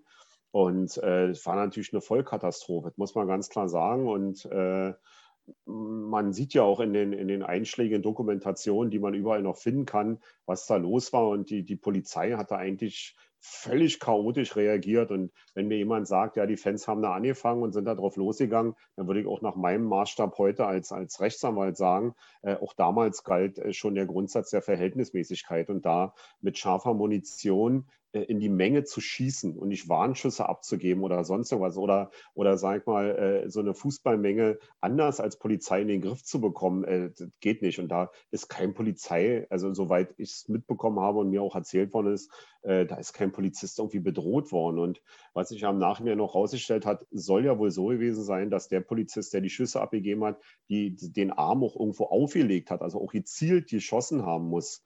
Und äh, man kann nur von Glück reden, dass es da in Anführungszeichen nur so schlimm wie es ist, aber nur einen Toten gab. Da sind andere Fans sind angeschossen worden, die dann im Krankenhaus lagen. Und äh, was man auch immer wieder ganz klar sagen muss, ich bringe das ja auch immer jedes Jahr äh, Anfang November auch über Twitter, über meinen Twitter-Account oder bei Instagram, einfach, dass man daran erinnert, da ist jemand durch Polizeischüsse gestorben und es ist nie jemand dafür zur Verantwortung gezogen worden. Kein Polizeibeamter, alle Verfahren sind eingestellt worden. Der Polizeibeamte ist angeblich nie ermittelt worden äh, und sie konnten angeblich nicht klären, von, von welche Kugel das wie gewesen ist. Es ist natürlich Hanebüchner Scheiß, muss man ganz klar sagen. Ich glaube, das hätte man schon ermitteln können, wenn man hätte ermitteln wollen. Und bis zum heutigen Tage sind, sind, laufen die Polizeibeamten, die dafür verantwortlich waren, Einsatzleiter und diejenigen, die die Schüsse abgegeben haben, laufen frei rum, sofern sie noch leben. Äh, sag mal, nach, nach über 30 Jahren. Kann ja auch sein, dass sie damals, weiß ich nicht, wie alt waren, 40, 45 und vielleicht heute dann nicht mehr am Leben sind. Aber ich würde sagen, es ist nie jemand dafür zur Verantwortung gezogen worden. Und äh, daran muss man einfach mal erinnern. Ja, das ist auch wirklich einfach krass. Ähm, ja. 1990, ähm, 91 habt ihr dann die Qualifikation für die erste und zweite Bundesliga verpasst. Wie war das denn damals für euch? Ähm, also gerade vielleicht auch für euch als äh, sehr erfolgsverwöhnte Fans eines vorher sehr erfolgreichen Vereins.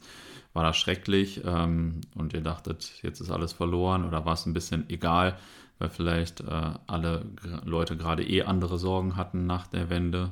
Wie habt ihr das empfunden? Nein, also ich kann ja nur von mir äh, erzählen. Äh, ich war schon enttäuscht, sehr enttäuscht, klar. Aber ich hatte damals so das Gefühl, dass ich mir sagte, na gut, okay, dann schaffen wir es im nächsten Jahr, kein Problem. Irgendwie kriegt man es hin. Aber jetzt so äh, nach der Rückschau, nach den 30 Jahren, sieht man ja erstmal, was es bedeutet hat. Weil wenn man diese Runden äh, verpasst hat, dann ist man eigentlich für sehr lange Zeit oder vielleicht sogar für, bis heute für immer irgendwie in der Versenkung verschwunden. Ja? Also äh, ich meine, gut, zum, zum, Beispiel so eine Mannschaft wie Stahl Brandenburg, die haben es ja dann auch mal durch diese Runde in die zweite Liga geschafft und sind, spielen heute ja auch relativ weit unten in, in den Ligen. Da kamen dann noch viele andere Sachen dazu. Äh, okay. Äh, aber jetzt in der Nachschau ist es natürlich schon eine Katastrophe, weil das war dann der Ausgangspunkt dessen, dass man eigentlich nicht mehr am großen Fußball teilnehmen konnte. Ja, das habe ich aber damals nicht so gesehen, sondern damals habe ich es relativ locker gesehen. Dann dachte ich mir, na gut, okay, hast du jetzt nicht geschafft, dann schaffen sie es nächstes Jahr. Mal gucken wir mal, mal sehen. Ja, äh, aber äh, äh, man sieht ja, wie, wie eine äh, andere Entwicklung sein kann. Bei, ein, bei einer dieser Aufstiegsrunden war beispielsweise der VfL Wolfsburg damals als Nordmeister in der Staffel vom BFC. Ja? Und wenn man sieht, wo der VfL Wolfsburg gut mit den Millionen vom VW-Werk und allem, okay, aber gut, wenn man mal rein sportlich sieht, wo dieser Verein heute steht, der spielt jetzt in der nächsten Saison wieder in der Champions League. Der BFC hat damals mit Wolfsburg in, in einer dieser Aufstiegsrunden gespielt und spielt in der Regionalliga. Daran sieht man mal, äh, wie krass die Unterschiede sind. Aber das habe ich ehrlich gesagt damals nicht so katastrophal gesehen. Ich habe es eher sportlich gesehen als Enttäuschung, klar. Aber äh, gerade ja auch, wie du sagst, ja, wir waren Erfolge gewöhnt, ja, aber mussten uns auch daran gewöhnen, die besten Spieler sind weg, das wird vielleicht nichts mehr so. Aber wir hatten dann einfach gehofft, okay, dann machen wir es nächstes Jahr, irgendwie wird es schon klappen. Ja, das ist natürlich auch heftig und ähm, vielleicht auch nicht so ganz gerecht, sage ich mal, dass das alles von einer Saison abhing, wo vielleicht auch schon sehr unterschiedlich Spieler weggekauft worden waren bei den Vereinen und so, und dass man nicht zum Beispiel so Mittel aus drei Jahren genommen hat oder so. Ähm, ja, ist vielleicht schon ein bisschen fraglich. Und was man sich natürlich auch fragt, ist beim BFC, ihr hattet ja auch ziemlich prominente Transfers mit Andi Thom und Thomas Doll und so. Was ist eigentlich mit den Ablösesummen, also den Transfererlösen dieser Spieler passiert?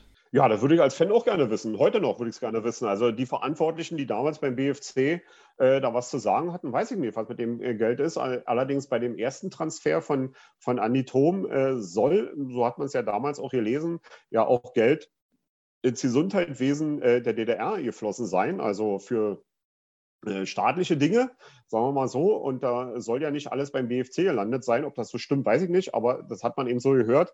Aber ansonsten würde mich auch heute noch als Fan und Mitglied des Vereins schon interessieren, äh, was war da eigentlich los?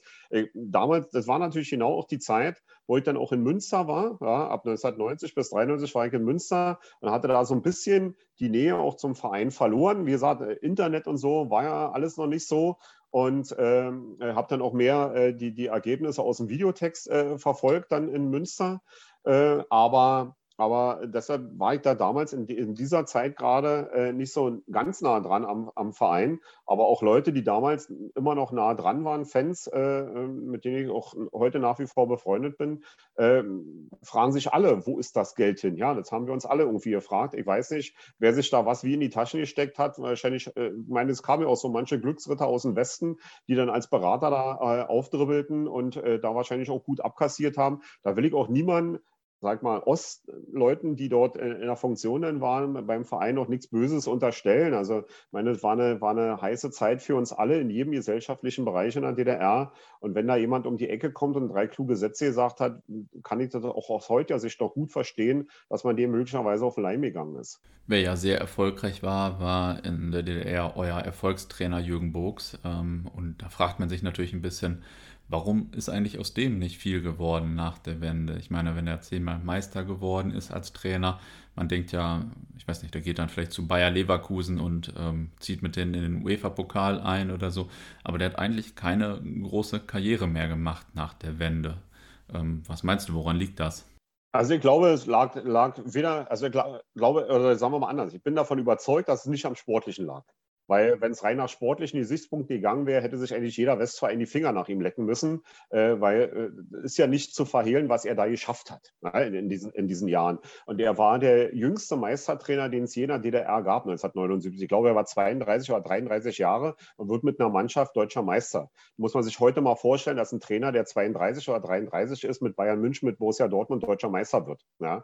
Äh, ich weiß nicht, ob es überhaupt geht mit den Lizenzen und so, keine Ahnung. Aber äh, das ist schon, das wäre schon erstaunlich. So, und ich glaube, er hätte Besseres verdient. Aber er, ist vielleicht deshalb nirgendwo angekommen, weil er eben der Trainer des BFC war. Ne? Und man sieht es ja auch an anderen Trainern aus dem Osten, die schon in der Bundesliga trainiert haben, aber in der DDR nicht so erfolgreich waren. Ne? Aber die haben dann auch teilweise Bundesliga-Vereine trainiert. Und äh, Jürgen Bogs hat eben diese Angebote nicht bekommen. Er hätte aus meiner Sicht wirklich Besseres verdient und weil er auch habe ihn ja auch in den Jahren äh, äh, oft getroffen und er ist auch jetzt immer noch mal ab und zu beim BFC. Das ist wirklich ein herzensguter Mensch und ein ehrlicher Mensch und der hätte wirklich was Besseres verdient. Aber ich habe ihn nach der Wende ein einziges Mal noch, also sagen wir mal im Westen erlebt. Das war äh, auch die Zeit äh, Anfang, Anfang, Mitte der, ja, Anfang der 90er Jahre. Äh, in meiner Zeit, als ich ähm, mein Referendariat in Münster gemacht habe, hat mein Bruder zur selben Zeit in, in Meppen in der zweiten Bundesliga gespielt beim SV Meppen und da gab es mal ein Spiel, äh, Auswärtsspiel vom SV Meppen bei, beim SVM, äh, ganz hoch im Norden. Und äh, zu der Zeit war Jürgen Burgs dort Trainer. Und äh, da habe ich dann Jürgen Burgs mal so als BFC-Fan mal bei einem anderen Verein, in Klammern Westverein, aber eben beim äh, äh in M, was ja nun auch nicht gerade die ganz große Fußballwelt ist, äh, habe ich ihn dann nochmal wieder gesehen. Aber um auf deine Frage zurückzukommen, ich kann es dir nicht erklären. Ich gehe mal einfach davon aus, es hing einzig und allein daran, dass sich kein Westverein mit einem Trainer des BFC, in Klammern Stasi, äh, irgendwie schmücken wollte, einfach davor äh, geschockt hat, äh, so einen Trainer zu verpflichten. Sportlich hätte er es sicherlich verdient, auf jeden Fall. Ich habe noch eine kurze Exkursfrage, die gar nicht auf meiner Liste hier steht.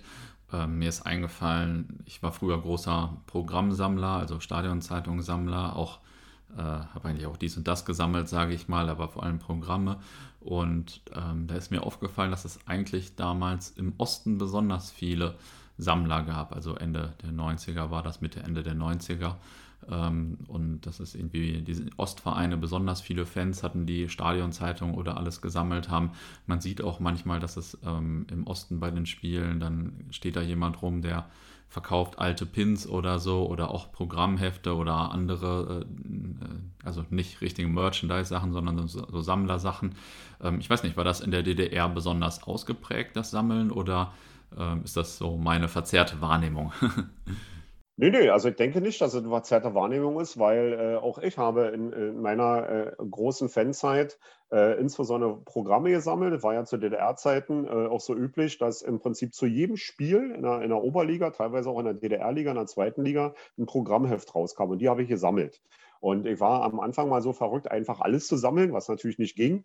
Äh, und, und dann bin ich dann irgendwann dazu übergegangen, nur noch äh, Sachen zu sammeln, die mit dem BFC zusammenhängen oder etwas Besonderes waren. Ich habe zum Beispiel dann auch immer äh, versucht, die Programmhefte von den Europapokalspielen der anderen Mannschaften zu bekommen. Also wenn Lok oder, oder Dresden im Europapokal gespielt haben, habe ich versucht, auch diese Programmhefte ranzukommen. Und da gab es schon so ein System. Und das System funktionierte wie folgt. Also ich hatte verschiedenste Leute in der DDR verteilt, die auch Programme gesammelt haben. Und wir sind miteinander zu, zu den jeweiligen Programmen so gekommen. Ich habe beispielsweise, ein äh, sagen wir mal als Beispiel, zehn Programmhefte beim Heimspiel vom BFC gekauft und habe die dann in den Umschlag gepackt und habe die an die einzelnen Leute geschickt. Und die haben mir dann von dem Verein, wo sie waren, ebenfalls ein Programm geschickt. Also ohne Geldaustausch. Ja? Und wenn, wenn eine Programm mal, weil es ein Europapokalprogramm war, ein bisschen teurer war als das andere, hat man den Ausgleich nicht etwa so in Geld reingelegt, sondern hat man das eben wertmäßig in Briefmarken reingelegt. Ja? Dass man, dass dann eben jemand eine Briefmarke für 50 Pfennig oder so da reingelegt hat, weil das Programm ja 50 Pfennig teurer war.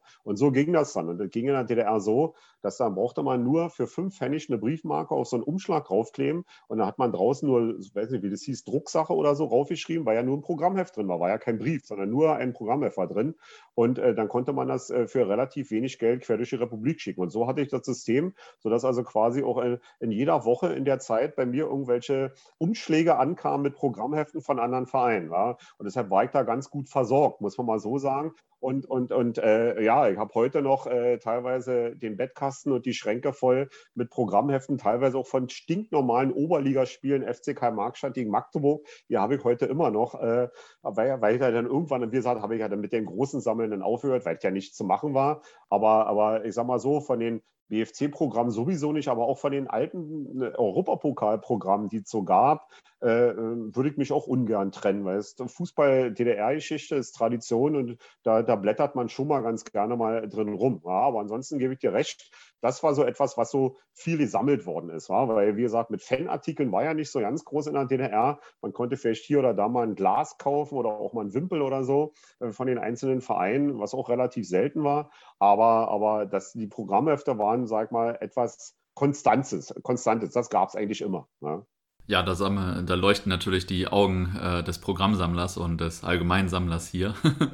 ähm, ich erinnere mich noch daran, dass damals, ich habe dann immer, ich habe oben gewohnt unterm Dach und dann äh, habe ich den Postboten gehört, dann bin ich immer runtergesprintet wie ein Verrückter, um zu gucken, welches Programmheft oder welche Autogramme vielleicht in der Post waren. Das war jeden Tag ein Highlight.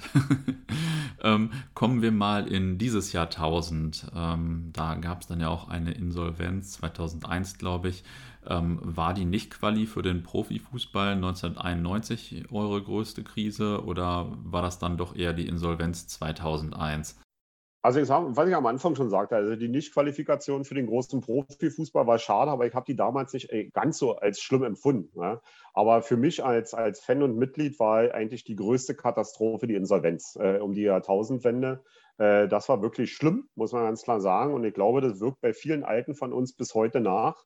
Äh, dass wir sehr genau äh, versuchen darauf zu achten, dass der Verein äh, immer überlebt. Und mir wäre es auch heute, so geht es wahrscheinlich vielen anderen Fans und Mitgliedern von anderen Vereinen genauso, mir ist es lieber, mein Verein spielt in der achten Liga, als dass er durch die Insolvenz aufgelöst wird. Und aber dieses Insolvenzverfahren damals war ein sehr, sehr tiefer Einschnitt für mich. Und für mich war es damals so, ich kann mich noch erinnern, dass, dass die Insolvenz war eigentlich klar, dass sie eingeleitet wird.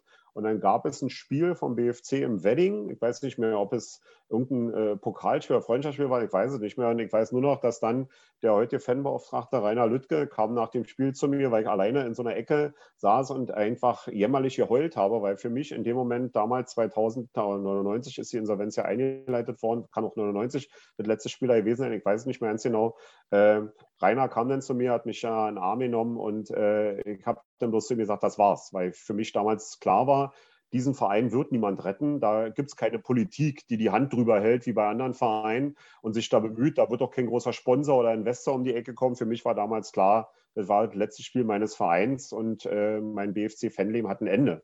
Aber umso mehr haben wir uns natürlich als Fans allgemein alle sehr engagiert, weil natürlich jeder, kann sich auch heute jeder Fan vorstellen, dass es, wie gesagt, keine Unterstützung gab von der Politik, kein Fürsprecher, nichts, gar nichts.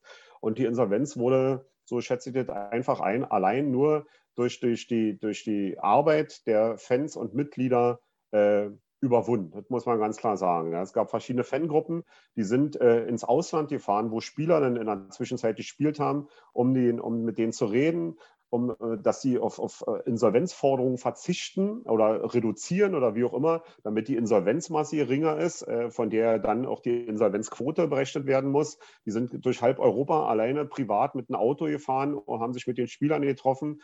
Ähm, ich kann damals dem, dem damaligen Präsidenten Peters, der, der damals Präsident bei BFC war, der einfach gesagt hat, ich mache das jetzt hier, einfach auch heute immer noch nur Dank sagen. Wir haben heute immer noch einen guten Draht zueinander und äh, ich habe auch damals versucht, den, den Verein als Anwalt mit zu unterstützen, zu beraten. Bin mit Peters damals auch zum Arbeitsamt gefahren und wir haben Besprechungen gemacht und, und, und. Um, äh, wir haben uns mit dem Insolvenzverwalter getroffen, äh, weil der äh, Insolvenzverwalter äh, damals uns gegenüber ganz am Anfang auch zugegeben hat, dass er so vom Fußballverein in der Insolvenz noch nicht die ganz große Ahnung hat. Und klar, da gibt es ja tausend Sachen. Spielerpässe müssen irgendwo zum Verband und was, was auch immer. Und da haben viele in dem Verein alles ehrenamtlich gemacht. Wir haben Veranstaltungen organisiert, Geld gesammelt, wie auch immer, äh, um das Überleben des Vereins zu sichern. Und ist ja dann auch geklappt, äh, hat ja dann auch geklappt. Und, äh, aber ich will ganz ehrlich sagen, und ich glaube, so denken sehr, sehr viele Alte äh, beim BFC, dieses Gefühl der Insolvenz darf es einfach bei dem Verein nie wieder geben. Und wenn, wenn wir irgendwann mal in einer Situation sein werden, dass wir uns die Regionalliga nicht mehr leisten können, dann wäre ich immer dafür, einen freiwilligen Rückzug in die Oberliga oder in die Verbandsliga anzutreten, nur damit der Verein überlebt. Aber ich denke mir, so denken viele Fans und Mitglieder auch von anderen Vereinen. Aber bei uns wirkt es eben doch äh, besonders tief, weil wir erstens mal so eine Insolvenz schon mal erlebt haben. Äh, und zweitens, äh, wir da monatelang äh, gearbeitet haben, um, um das Überleben des Vereins zu sichern. Also es war für mich, war für mich das Schlimmste, was, was den Verein angeht. Klar, jetzt vom Fanleben, da gab es auch schlimme Sachen und auch schöne Sachen, aber so das war für mich damals so wirklich der Punkt, wo ich dachte, jetzt es wird der Verein aufgelöst, das war's. Ja, heftig. Ich meine, ich habe damals auch gelesen, dass, äh, was heißt damals, ich habe irgendwann auch gelesen, dass auch Fans durch halb Deutschland gefahren sind zu Gläubigern, um die ein bisschen voll zu quatschen. ja, ja, genau das, das meinte ich ja, das meinte ich ja, klar, ja. Zu, zu ehemaligen Spielern, die natürlich noch Forderungen gegen den Verein hatten, weil ihre Gehälter nicht bezahlt worden sind und so, zu anderen Gläubigern gefahren, ja, die sind da quer durch die Republik, die sind, glaube ich, bis nach in die Schweiz und nach Österreich gefahren, um sich da mit Leuten zu treffen und dir einfach zu sagen, Mann, der Verein muss weiterleben, ja, und ob du jetzt aus der Insolvenzmasse äh, ein paar Euro mehr oder D-Mark, was damals, glaube ich, ja noch, äh, weniger oder mehr kriegst, tut ja eigentlich auch nichts zur Sache, weil davon wird man nicht reich oder auch nicht arm, ne? Und äh, war schon heftig, muss man klar sagen. Ja, oh Mann. Also super Engagement, aber natürlich krasse Situation. Also ich äh, als BVB-Fan war man in den letzten Jahren oder Jahrzehnten ja nur so zu 50 Prozent mal insolvent oder naja gut, das hing auch, äh, es war auf jeden Fall auch eine knappe Geschichte, sag ich mal. Ähm, aber bei euch ist das ja schon nochmal eine ganz andere Nummer. Ähm, ihr tragt ja nun auch schon seit langer Zeit ein neues Logo. Ich glaube, das liegt daran, dass die Rechte an dem alten Logo jemand anders besitzt mittlerweile, oder? Ja, ja, also das ist auch eine leidige äh, Vereinsgeschichte und noch so, sag mal, so, ein, so ein Wunder, Wunderfleck bei uns allen irgendwie auf der, auf der Fanseele. Es war also so, dass der äh, auch in der Zeit, als so FC Berlin-Zeiten und davor und danach, haben die Verantwortlichen, war ja dann auch schon zu Westzeiten, ja, die Wiedervereinigung war ja schon da, da hat ernsthaft damals niemand daran gedacht, einfach mal zum Patentamt zu gehen und sich das Logo schützen zu lassen. So, und dann äh, kamen ein paar kluge Leute aus dem Westen, unter anderem äh, damals war es zuerst Pe Pepe Mager, also hier in Berlin, gerade den Westberlinern wird da bekannt sein, ein Fanartikelhändler, ein Hertha-Fan, der auch früher bei, also in den 80er Jahren noch bei den Hertha-Fröschen war. Äh, der hat dann später auch so äh, Fanartikel verkauft und der hat sich die Rechte am, am Logo äh, ihr sichert und am Namen. Äh, dann gab es äh, auch mal ein Verfahren des Vereins gegen, gegen Pepe äh, Mager, was dann nicht so ganz so erfolgreich war. Danach konnte aber zumindest erreicht werden, dass der Verein wieder sich BFC Dynamo nennen kann, weil das ja einfach auch im sportlichen Bereich so ist. Aber das Logo selbst, das Vereinswappen, war weg und es ist dann über irgendwelche Irrwege heute zu denen gekommen, irgendeine Firma, die, die das heute hat und die Rechte am alten Logo hat. Und der Verein musste natürlich ein neues Logo schaffen, weil wenn man dann in der, im, im Fernsehen präsent ist, muss man ja auch rechtemäßig den Fernsehanstalten sagen, ich habe die Rechte an dem Logo, ihr dürft das dort einblenden. Ja? Und, äh, und wir konnten natürlich auch keine Fanartikel verkaufen, weil da hätte ja jeder rechtlich da oder der Inhaber hätte rechtlich dagegen vorgehen können. Deshalb musste natürlich auch schon rein rechtlich gesehen ein neues Logo her. Ein Verein ohne Logo geht ja nicht. Und dann ist dieses neue Logo entworfen worden. Und ähm, man kann es gut oder schlecht finden, aber es war notwendig, muss man ganz klar sagen. Aber jeder von uns wünscht sich natürlich, dass irgendwann mal der Moment kommt, wo möglicherweise so viel Geld da ist, dass derjenige, des, äh, der die Rechte an, diesem, an dem alten BFC-Logo hat, vielleicht äh, ja, weich wird und äh, dann das Geld, was vielleicht durch eine Sammlung zusammenkommt oder wie auch immer, dann akzeptiert. Äh, wie weiter die Verhandlungen sind, weiß ich nicht und ich weiß auch nicht, welche Preise da aufgerufen äh, werden und was da notwendig wäre. Äh, aber wäre schon wünschenswert, weil dann wäre es komplett. Also ich kann mich heute noch erinnern, 1999, als es die Mitgliederversammlung gab, wo aus dem FC Berlin wieder der BFC wurde. Diese Mitgliederversammlung habe ich damals auch geleitet äh, im Sportforum. Und äh, ich weiß noch, was da in dem Saal los war, als dann quasi das Abstimmungsergebnis äh, bekannt gegeben worden ist. Ist ja eine Satzungsänderung. Der Name wurde ja geändert ja, von FC Berlin in den BFC Dynamo. Ich weiß noch, was in diesem Saal los war. Danach sind im Sportforum draußen vor der Geschäftsstelle, also auf dem Flur, wo die Geschäftsstelle ist, da war so ein kleiner Saal äh, damals. Da, da, haben wir die Versammlung abgehalten. Dann sind draußen vor der Geschäftsstelle im Sportforum haben die die Raketen hochgeschossen. Da sind die Böller geflogen, weil der Verein wieder BFC Dynamo heißt. Ja. Und ich, und ich würde nicht, äh, will nicht wissen, was in der heutigen Zeit, äh, auch so mit der, mit der Fanbase des BFC, auch mit unseren Jungen, mit den Ultras, mit der Fraktion H und so weiter, mit den Jungschen los wäre, wenn wir das alte Logo wieder hätten. Ja, also ich glaube, viele junge Spieler, die beim BFC Fußball spielen, die kennen ja nur das neue Logo. Ja, die, für die wird das vielleicht nichts Besonderes sein. Die lieben vielleicht auch eher das, das, jetzt das neue Logo, als wenn das alte dann wiederkommen würde, kann man auch verstehen. Aber wir als Fans wollen natürlich unbedingt das alte wieder. Und ich sage mal so, du, man sieht zwar das neue Logo, sag mal auch auf Transparenten im Stadion oder so, aber äh, wenn, wenn, irgendwo jemand ein Logo, jemand so wie ich, das Logo des Vereins äh, irgendwo, sag mal, äh, aufmalt oder davon spricht, meint ja natürlich immer das alte Logo, ganz klar. Und das ist noch etwas, was ich mir sehr, sehr wünschen würde. Und wir haben auch neulich mal beim Bier so miteinander gesprochen äh, in, in, einer Runde und da haben wir auch, hat einer auch gesagt, na, was wäre dir denn lieber, dass wir mal in die dritte Liga aufsteigen oder dass wir das Logo zurückbekommen? Und da würde ich sofort sagen, dann bleibe ich lieber in der Regionalliga, habe aber das alte Logo wieder, klar. Also so denke ich, andere denken vielleicht anders, aber das, das, das wäre schon, wär schon etwas, äh, also es spielt für mich schon eine Rolle und für viele Alte spielt es auch eine Rolle, ja. Du hast gerade schon das Sportforum angesprochen. Ähm, ihr spielt da ja seit dieser Saison wieder oder diese Saison wieder. Ähm, hat euch das besonders gefreut oder ähm, war es ein bisschen unwichtig? Wie ist so das Verhältnis zu dem Stadion, aber auch zum Friedrich-Ludwig-Jahn-Sportpark? Naja, also äh, beides hat Vor- und Nachteile, muss man ganz klar sagen. Also äh, klar, der Jahn-Sportpark ist das Stadion, wo der BFC seine Meisterschaften errungen hat. Ja, da ist auch von mir aus so, so eine gewisse Nähe da, weil ich da auch das meiste natürlich an, an Meisterschaftsspielen, Europapokalspielen erlebt habe und nicht im Sportforum. Obwohl ja in den, in der, während der Meisterjahre gab es ja mal eine Saison, wo der BFC im Sportforum komplett gespielt hat, äh, weil, weil der Jahn-Sportpark umgebaut worden ist. Äh, aber man muss natürlich sagen, das Sportforum in Hohenschönhausen ist natürlich die Heimstätte des BFC. Dabei ist die Maus kein Faden ab. Da ist die Geschäftsstelle, da trainieren die Mannschaften, ähm, da, da ist der Nachwuchs da, da ist das Vereinsheim, da ist der Verein. Der Verein hat äh, ist im Sportforum in der großen Dynamo-Halle vorne, äh, ist der Verein gegründet worden. Da lebt der Verein, da ist der Verein. Ja. Und da sind viele andere Vereine, damals auch aus der Dynamo-Zeit, haben dort noch ihren Sitz. Die Eisbären haben da ihre Geschäftsstelle. Und äh, die, die, die, der SC Berlin mit Radsport beispielsweise, mit Leichtathletik, ist da äh, die Sportschule hinten in der Fritz-Lech-Straße, ist, ist auf dem Gelände des Sportforums. Also das, das Sportforum ist schon die Heimstätte des BFC. Und insofern äh, freut man sich natürlich erstmal, dass man, ich sage es in Anführungszeichen, nach Hause kommt. Ich mag aber nicht diese Bezeichnung, die immer so äh, rumgeistern, unser Wohnzimmer. So was mag ich nicht irgendwie. Also ich persönlich mag es nicht, ja, aber es ist die Heimstätte. Da ist der Verein gegründet worden, da findet alles statt. Und insofern gehört der Verein da eigentlich auch hin. Aber es ist natürlich schon weit draußen. Und ich sage mal so, wenn man im Jahn-Sportpark spielt, äh, ein paar U-Bahn-Stationen vom Alex entfernt, da sind doch Fans schnell da. Aber irgendwie in den, in den Jahren der Regionalliga jetzt äh, muss man schon sagen, dass es dann doch teilweise trostlos war. Also ich sage mal so, wenn, selbst wenn da 3.000, 4.000 Zuschauer waren in einem Stadion, wo fast 15 reinpassen, dann ist es nicht besonders voll. Ja? Und das ist dann einfach auch keine schöne Atmosphäre. Sind aber im Sportforum 2.000, 3.000 Zuschauer, äh, dann brennt da der Baum. Ja? Man ist näher dran und äh, wenn man auch mit Spielern spricht, die sowohl im Jahn-Sportpark als auch im Sportforum spielen, die sagen schon, also im Sportforum, da ist jetzt die Atmosphäre schon ein bisschen anders als im großen weitläufigen Jahn-Sportpark. Und, äh, aber ich sage trotzdem, jetzt Jetzt, wo der BFC zurückgegangen ist, und es hat ja die Gründe, weil der Jahn-Sportpark ja seine Betriebserlaubnis äh, verloren hatte zum 31.12. Deshalb musste ja Altlinike raus, die auch im Jahn-Sportpark gespielt haben und der BFC.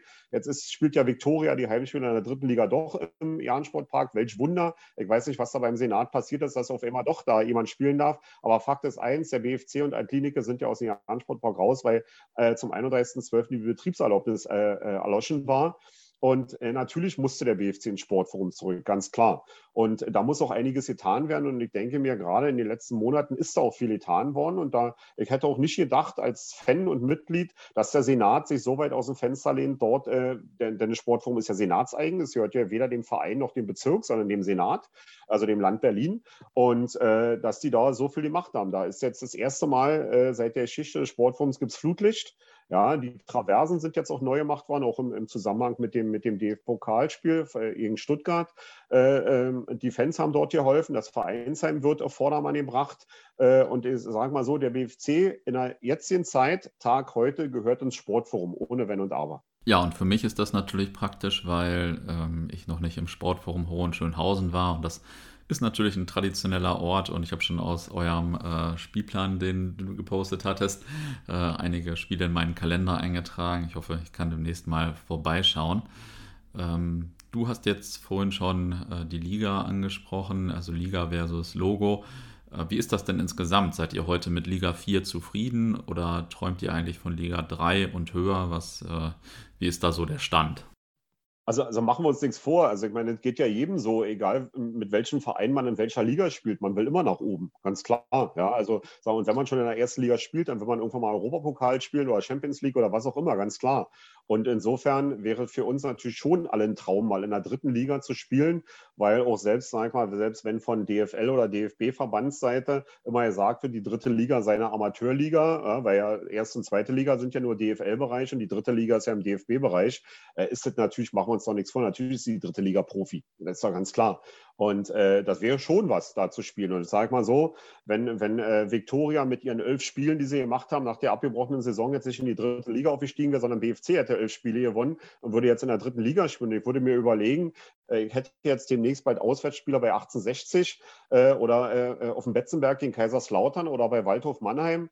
Äh, ja, da, da kriegt man schon Schweißperlen auf der Stirn, äh, wenn man darüber nachdenkt. Ja, also dann würde ich eben nicht nach, nach äh, Auerbach fahren oder nach Meuselwitz, sondern dann würde ich nach Kaiserslautern und nach München fahren. Das ist also schon eine andere Hausnummer, ganz klar. Und das muss natürlich das Ziel sein.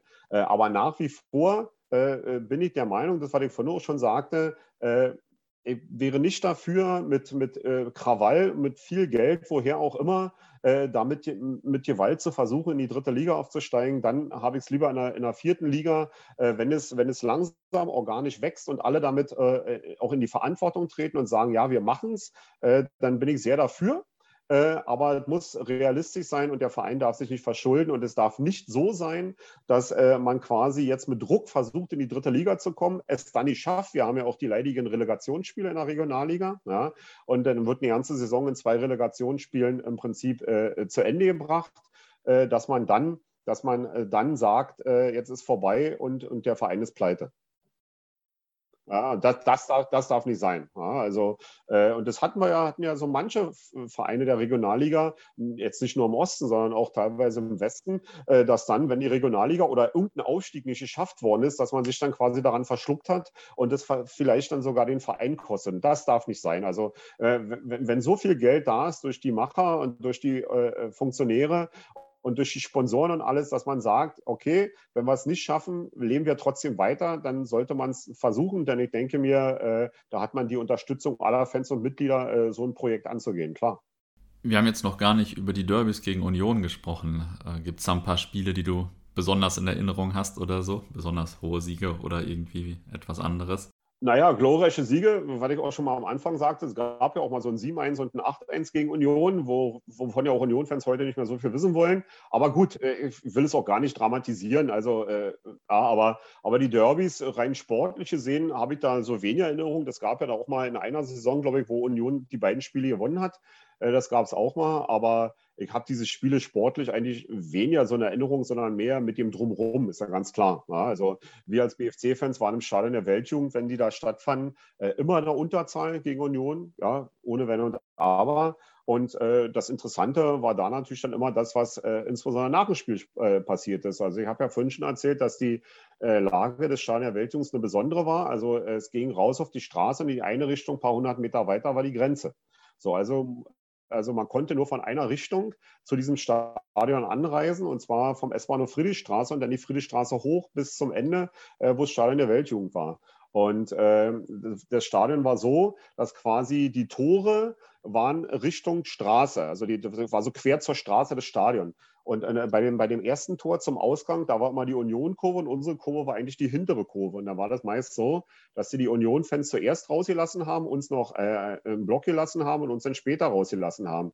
Und ja, und dann waren, äh, es gab nur einen Weg zum S-Bahnhof Friedrichstraße und alle hatten denselben Weg und Union war vor uns. Ja, dann war es eben oft so, dass es dann da eben äh, in der Friedrichstraße ja doch sehr heikle Auseinandersetzungen gab. Teilweise mit und teilweise ohne Polizei, aber das gab es eigentlich bei jedem Spiel, bei jedem Derby gab es in der Friedrichstraße Auseinandersetzungen in dieser oder jenen Form.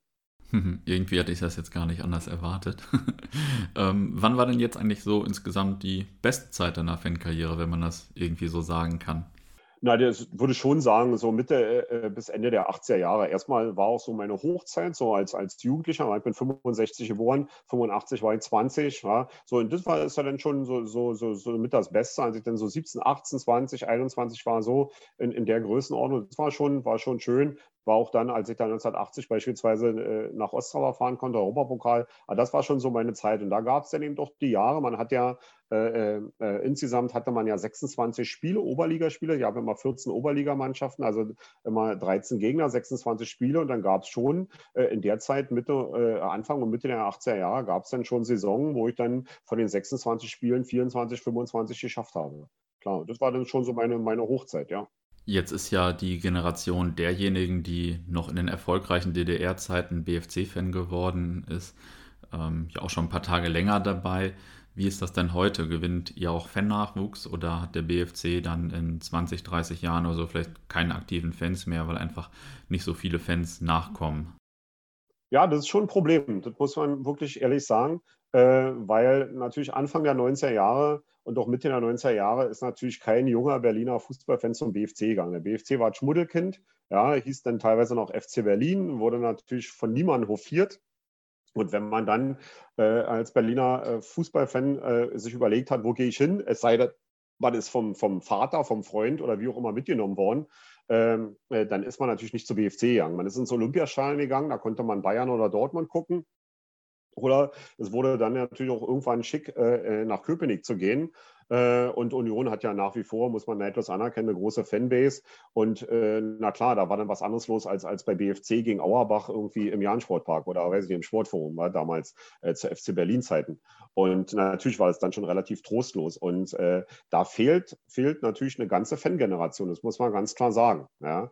natürlich ist es einerseits so, dass wir Alten uns ja seit vielen Jahren kennen uns unterstützen, wie auch heute noch unterstützen und, und, und. Da gibt es gar keine Frage. Und ich glaube, der Zusammenhalt von damals, der hat sich bis in die heutige Zeit zu uns mit 50ern, hat, hat, die, hat sich dieser Zusammenhalt rübergerettet. Aber der Nachteil ist natürlich, da fehlt eine Fangeneration, ganz klar. Und äh, wir haben natürlich jetzt mit den jungen Ultras und auch mit der Fraktion H und auch einige andere kleinere junge Fangruppen schon äh, sehr engagierte äh, junge äh, Leute, die wir auch unterstützen, ja, und die auch nach wie vor bei mir auch als Anwalt anrufen können. Wir, wir mit Rat und Tat bin ich dabei, weil ich das wirklich hoch anerkennenswert und gut finde, dass da, dass die jungen Leute eben nicht ins Olympiastadion gehen oder nicht äh, in die alte Försterei gehen, sondern sagen, nee, geht zum BFC ins Sportforum und guck mir gegen Auerbach das an. Ja.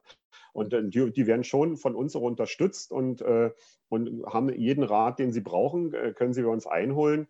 Und, äh, und da bin ich auch sehr dankbar, dass sich da jetzt doch zunehmend immer mehr äh, junge Leute dann doch beim BFC einfinden. Aber man muss klar sagen, zwischen dieser Generation von den Ultras oder Fraktion H sind eben so alt, wie, wie andere Ultras bei anderen Vereinen auch sind. Anfang, Mitte 20 oder in, noch im Teenageralter. Und wir sind Anfang, Mitte, Ende 50. Ja? Da, da fehlt eine Generation irgendwie groß dazwischen. Ja?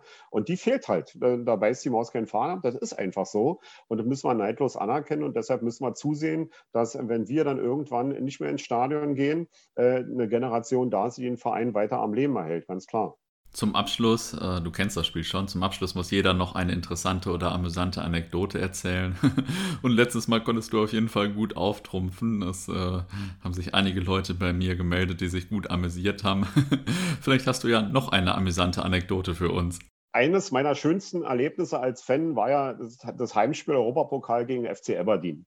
Und äh, da muss man vielleicht noch ein bisschen weiter ausholen. Der FC Aberdeen war damals Supercup-Gewinner, ist also als schottischer äh, äh Supercup-Gewinner, ist ja, ist ja heute fast nicht mehr möglich, dass die schottische Mannschaft Supercup-Gewinner ist, weil die den UEFA Cup gewonnen hatten.